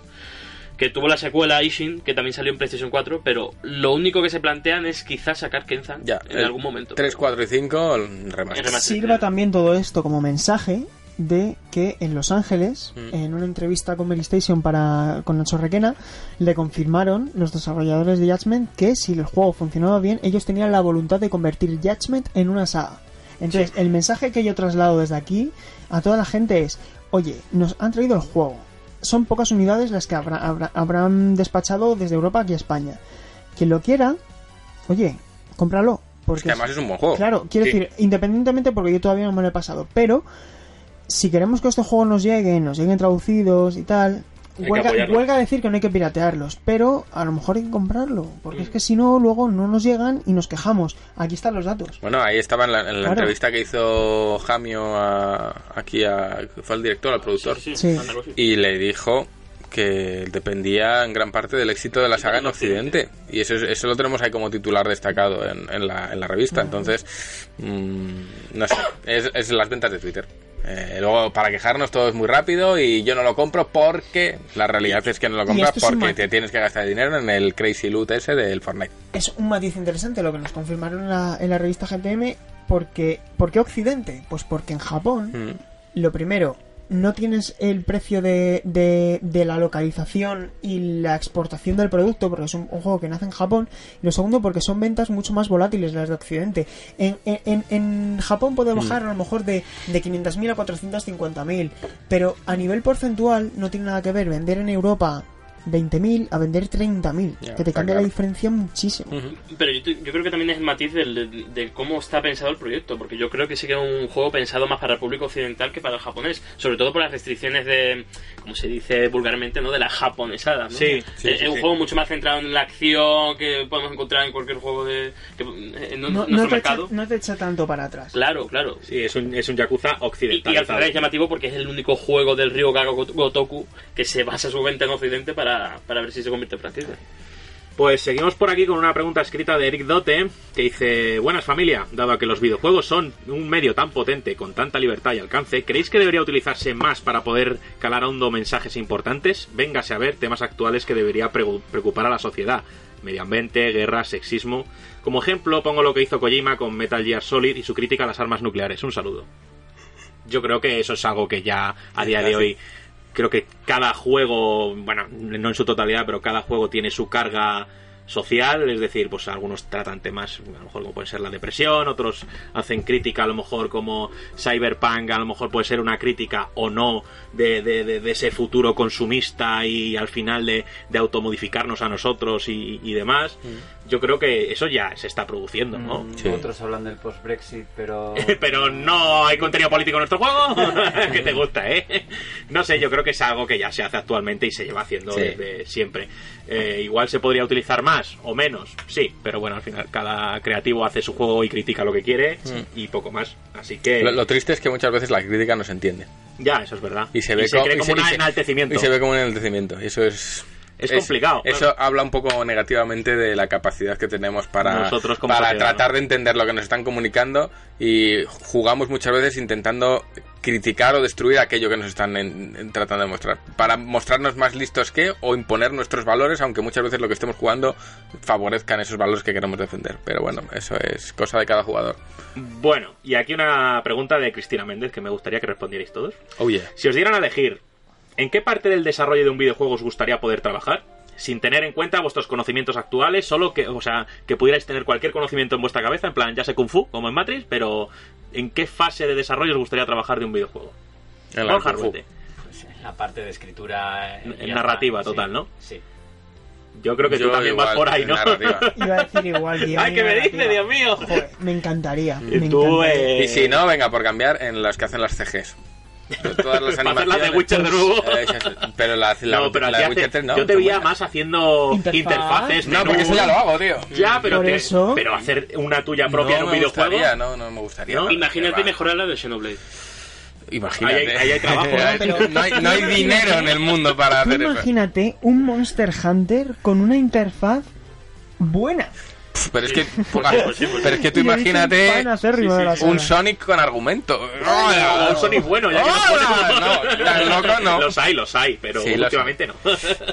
bueno, eh, pues hostia, a mí me un llama... jefe maestro con personalidad. Nos estamos metiendo en muchos charcos de Ey, golpe. ¿pero qué ¿eh? dices, chaval? Joder, de repente ha despertado, o sea que está como... Me queda, ¿pero qué dices? Ha dicho algo bueno el jefe, ma- jefe maestro, ah, no, mierda. Eh, ¿Y qué Yo- pregunta? O, Sí, o un, que va- que ya o un- va- va a haber o un una juego de. Miyazaki con historia. Eso es la ¡Ay, hostia. con Lore! No, a mí me, yo, por- mira, y me gustaría, Jamia, tú no has respondido. Venga, no, haga- no hagas caso a las ofensas. No, no, sería animador porque los animadores cuentan mucho la experiencia personal de Sí. probar lo que hacen para trasladarlo. Pero animador en plan cheerleader. Claro, Vamos. Mira, qué cabrón. Animador de. Pero haciendo aquajim. Pilla Nada de pompones. falda, no, no. Me he imaginado a con los pompones. Con los pompones. con la peluca de Gerald. ¡Ay! A mí me llama mucho la atención la fase de, de la música y la banda sonora. Tú no- ah, yo te he imaginado el catering. Eh, yo, sí, poniendo pinchos. puta. No, yo a mí me gustaría, la banda sonora, las bandas sonoras me apasionan y Sí, sobre todo las originales y tanto orquestales como electrónicas como lo que sea, me llama mucho la atención y me encantaría conocer Oboe tanto o la música. Pues hay, Eh, yo fagot, soy más de fagot. es.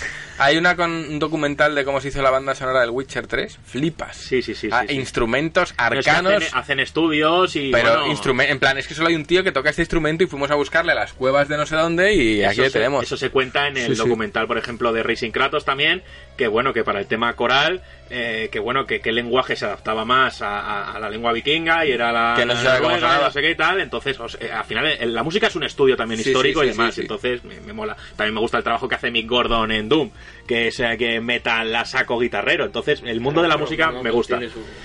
Eh, aquí tenemos a Carlos Fuentes, que bueno, el típico, la típica pregunta, que es como tortilla con cebolla o sin cebolla, ¿vale?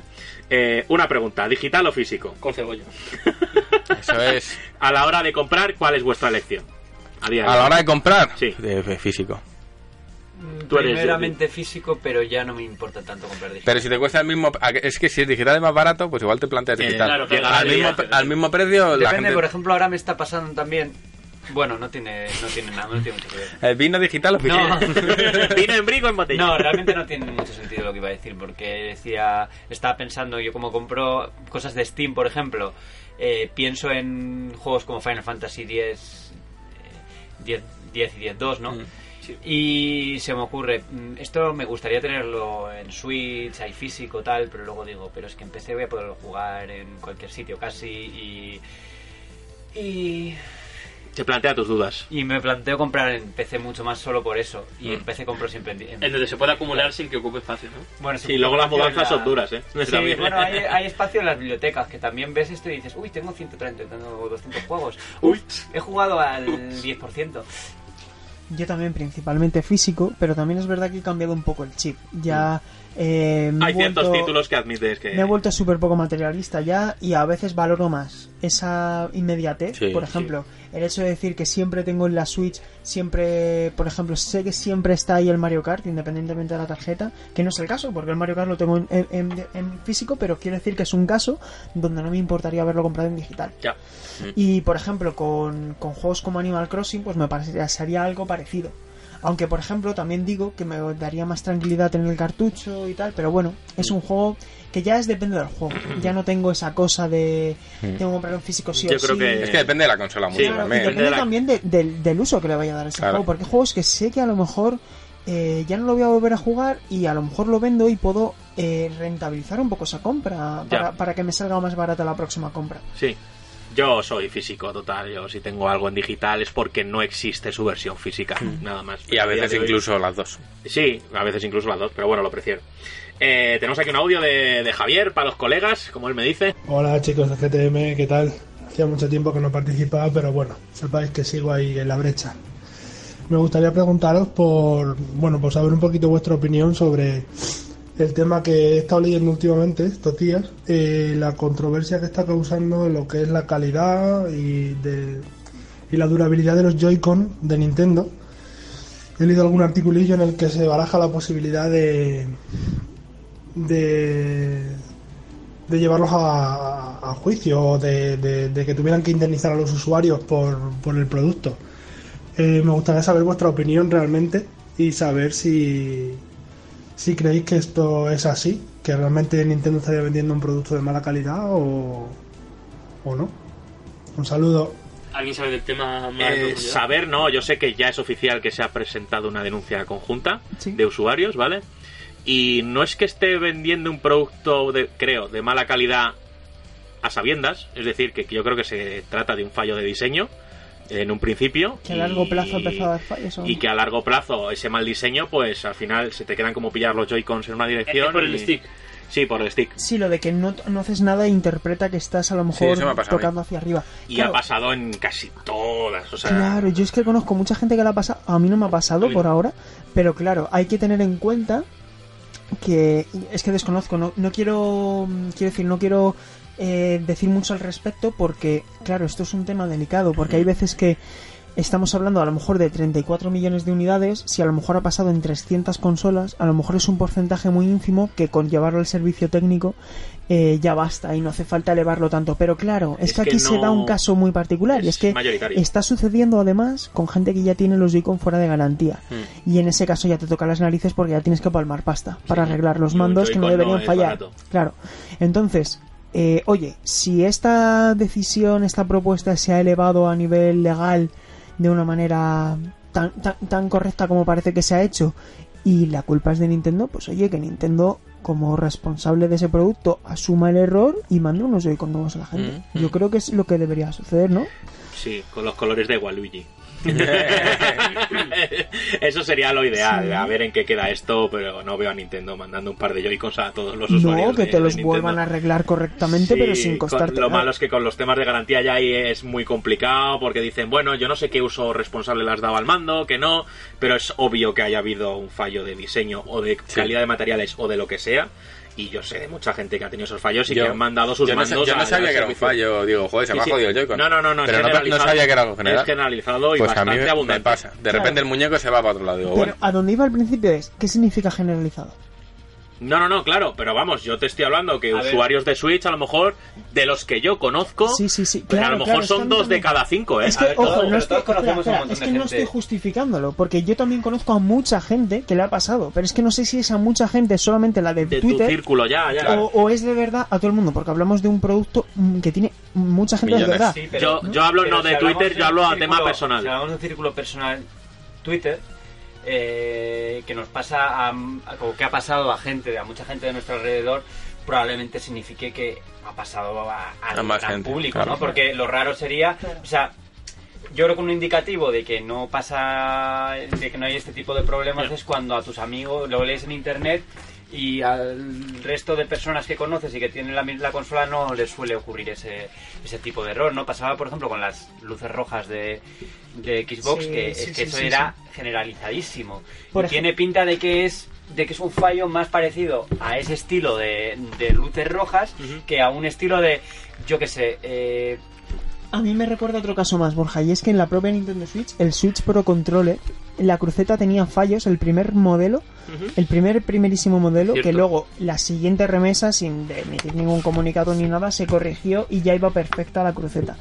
¿Ves? Es Pues que- ese caso yo no lo había escuchado. Claro, porque no se ha... No se mm, a- claro. De hecho, la gente lo, lo apañaba con poniendo un papel Sí, o sí, algo se así. podía Era- apañar Sí, sí. perfectamente. Yo creo que otro fallo de diseño que tiene el mando Pro es que es proyecta una sustancia como blanquecina, tío. no sé si os sí. pasa. En los A joysticks. el- en los joysticks. Sí, como el de Nintendo 64. Exactamente, Ah, el tío. Nintendo 64 es verdad. Crea como una sustancia un blanquecina con el roce del plástico o lo que sea y un mando negro al final se Sí. nota un montón. Sí, sí, Pues sí, mira sí. que le toque. Pa- parece que ha pasado por Pues- las manos de Pierta aquí.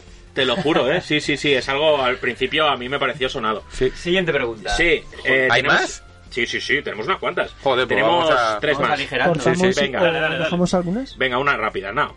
Eh, Egoid, ¿cuál ha sido vuestro foti de lo que va de año? Juego que esperabais algo más.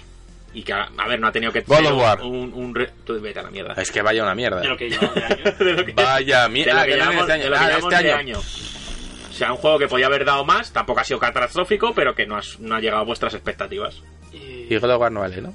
De este año no. Es y, que no- pa- y ningún Es año. que el tema vikingo, ojalá el próximo Assassin's Creed lo haga mejor. eres. RH2. Pues mira, yo tengo uno claro. Rich 2, mira. Yo, y es que, jolín, dices esto y no. A ver, me gustó, pero esperaba mucho más. Y es Yoshi. Yoshi de Nintendo Ah, sí, Switch. Yoshi, Yo esperaba también. un juego que fuese capaz de situarse entre las mejores obras de plataformas de Nintendo de los últimos tiempos y está muy lejos de ser. muy lejos, muy Para lejos. mí, Sí, sí. al igual que le pasó a Kirby el año pasado.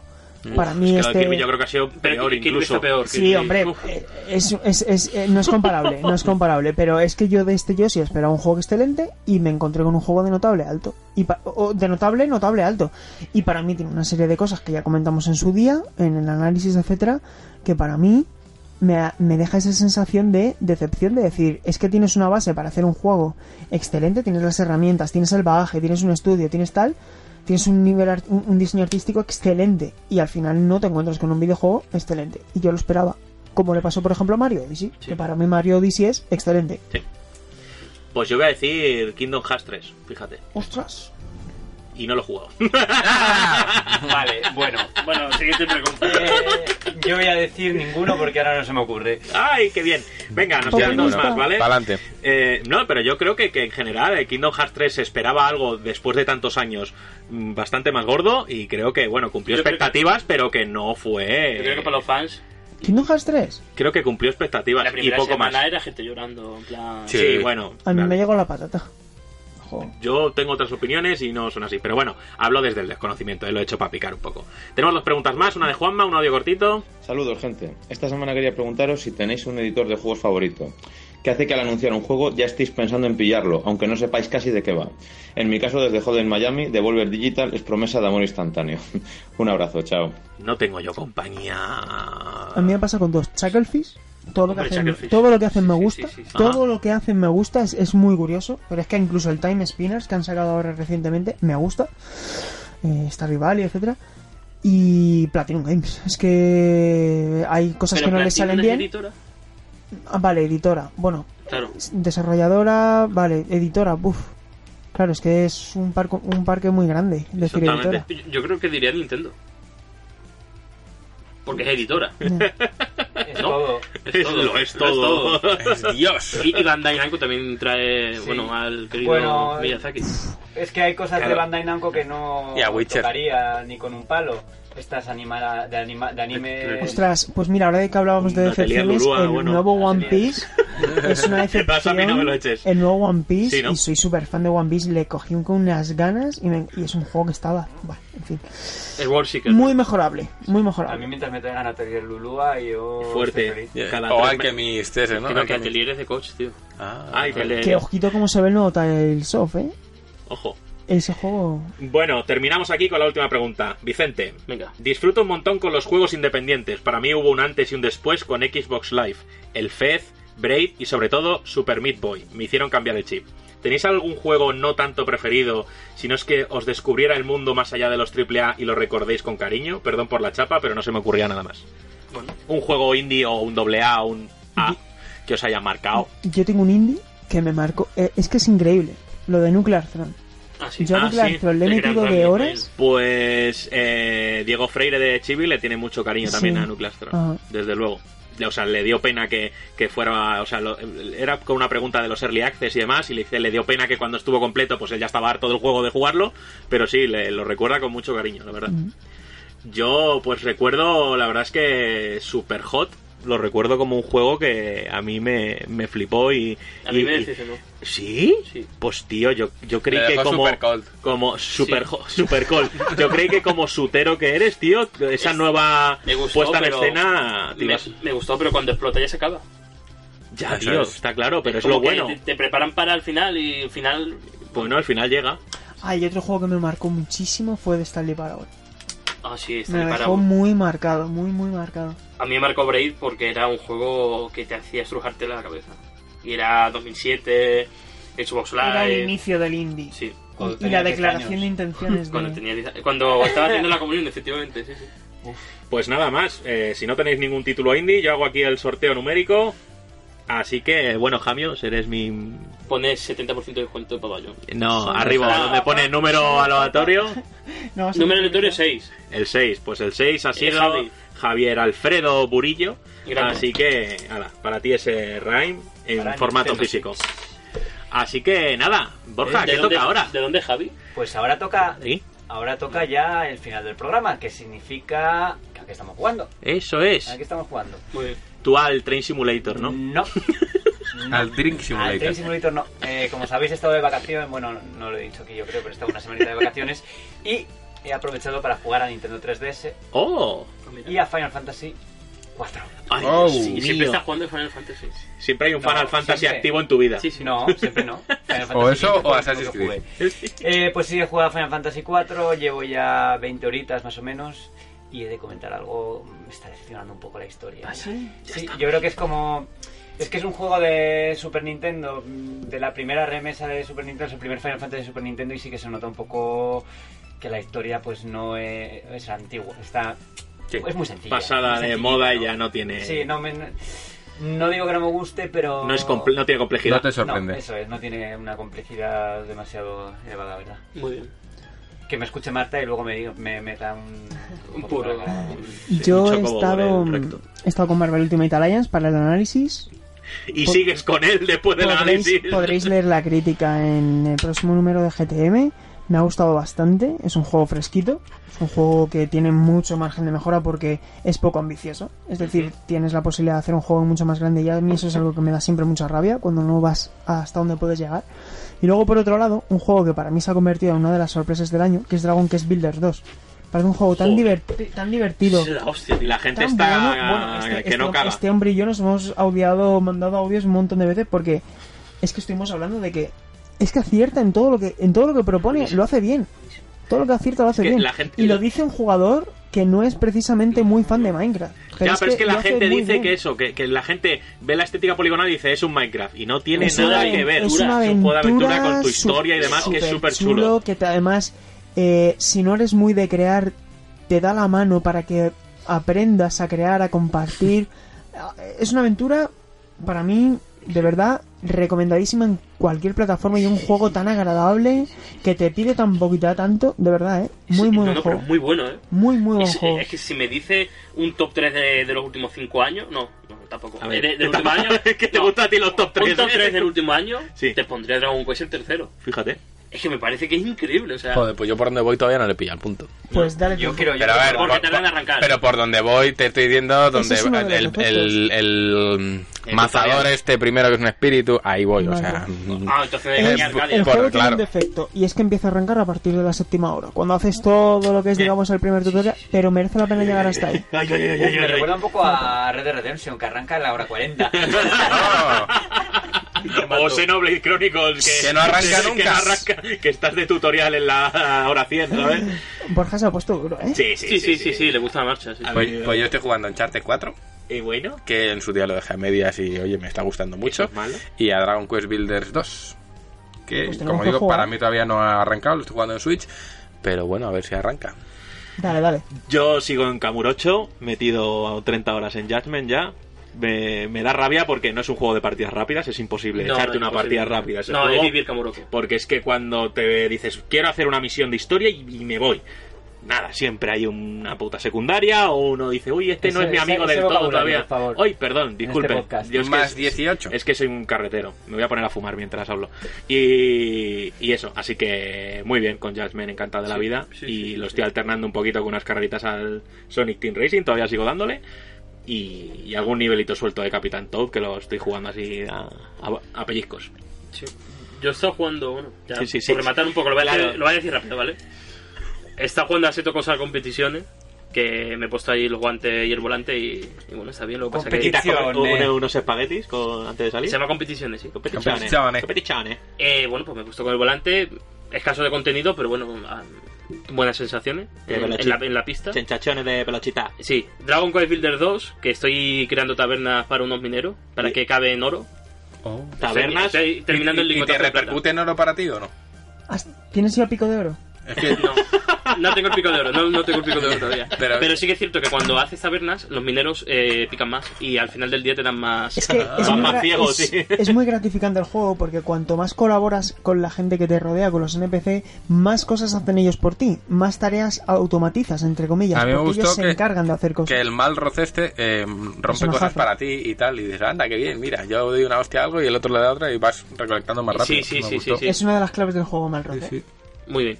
Y, y he jugado también a Astral Chain, que yo creo que a la hora de que salga el podcast ya estarán las impresiones de PlayStation. O sea que. Podemos decir que Alejandro Castillo no se deja una novedad sin jugar, ¿eh? Nunca. No, No. nunca. Tiene- Y, y he jugado también al Marvel. últimamente. Fíjate, también. Y, y- Se tiene que poner las pilas que si no, no vamos a poder acabar con Magneto Lillo. Sí, sí. Estoy ya haciéndome, mazándome con Tú mazate, Marvel. tú maza Sí, sí, sí, sí. a Miles Morales, que yo ya tengo mazado a Peter. Oh, Oh, blanco y negro. Mazado, ¿eh? Mazado, eh. Sí, hay que mazarlo, tío.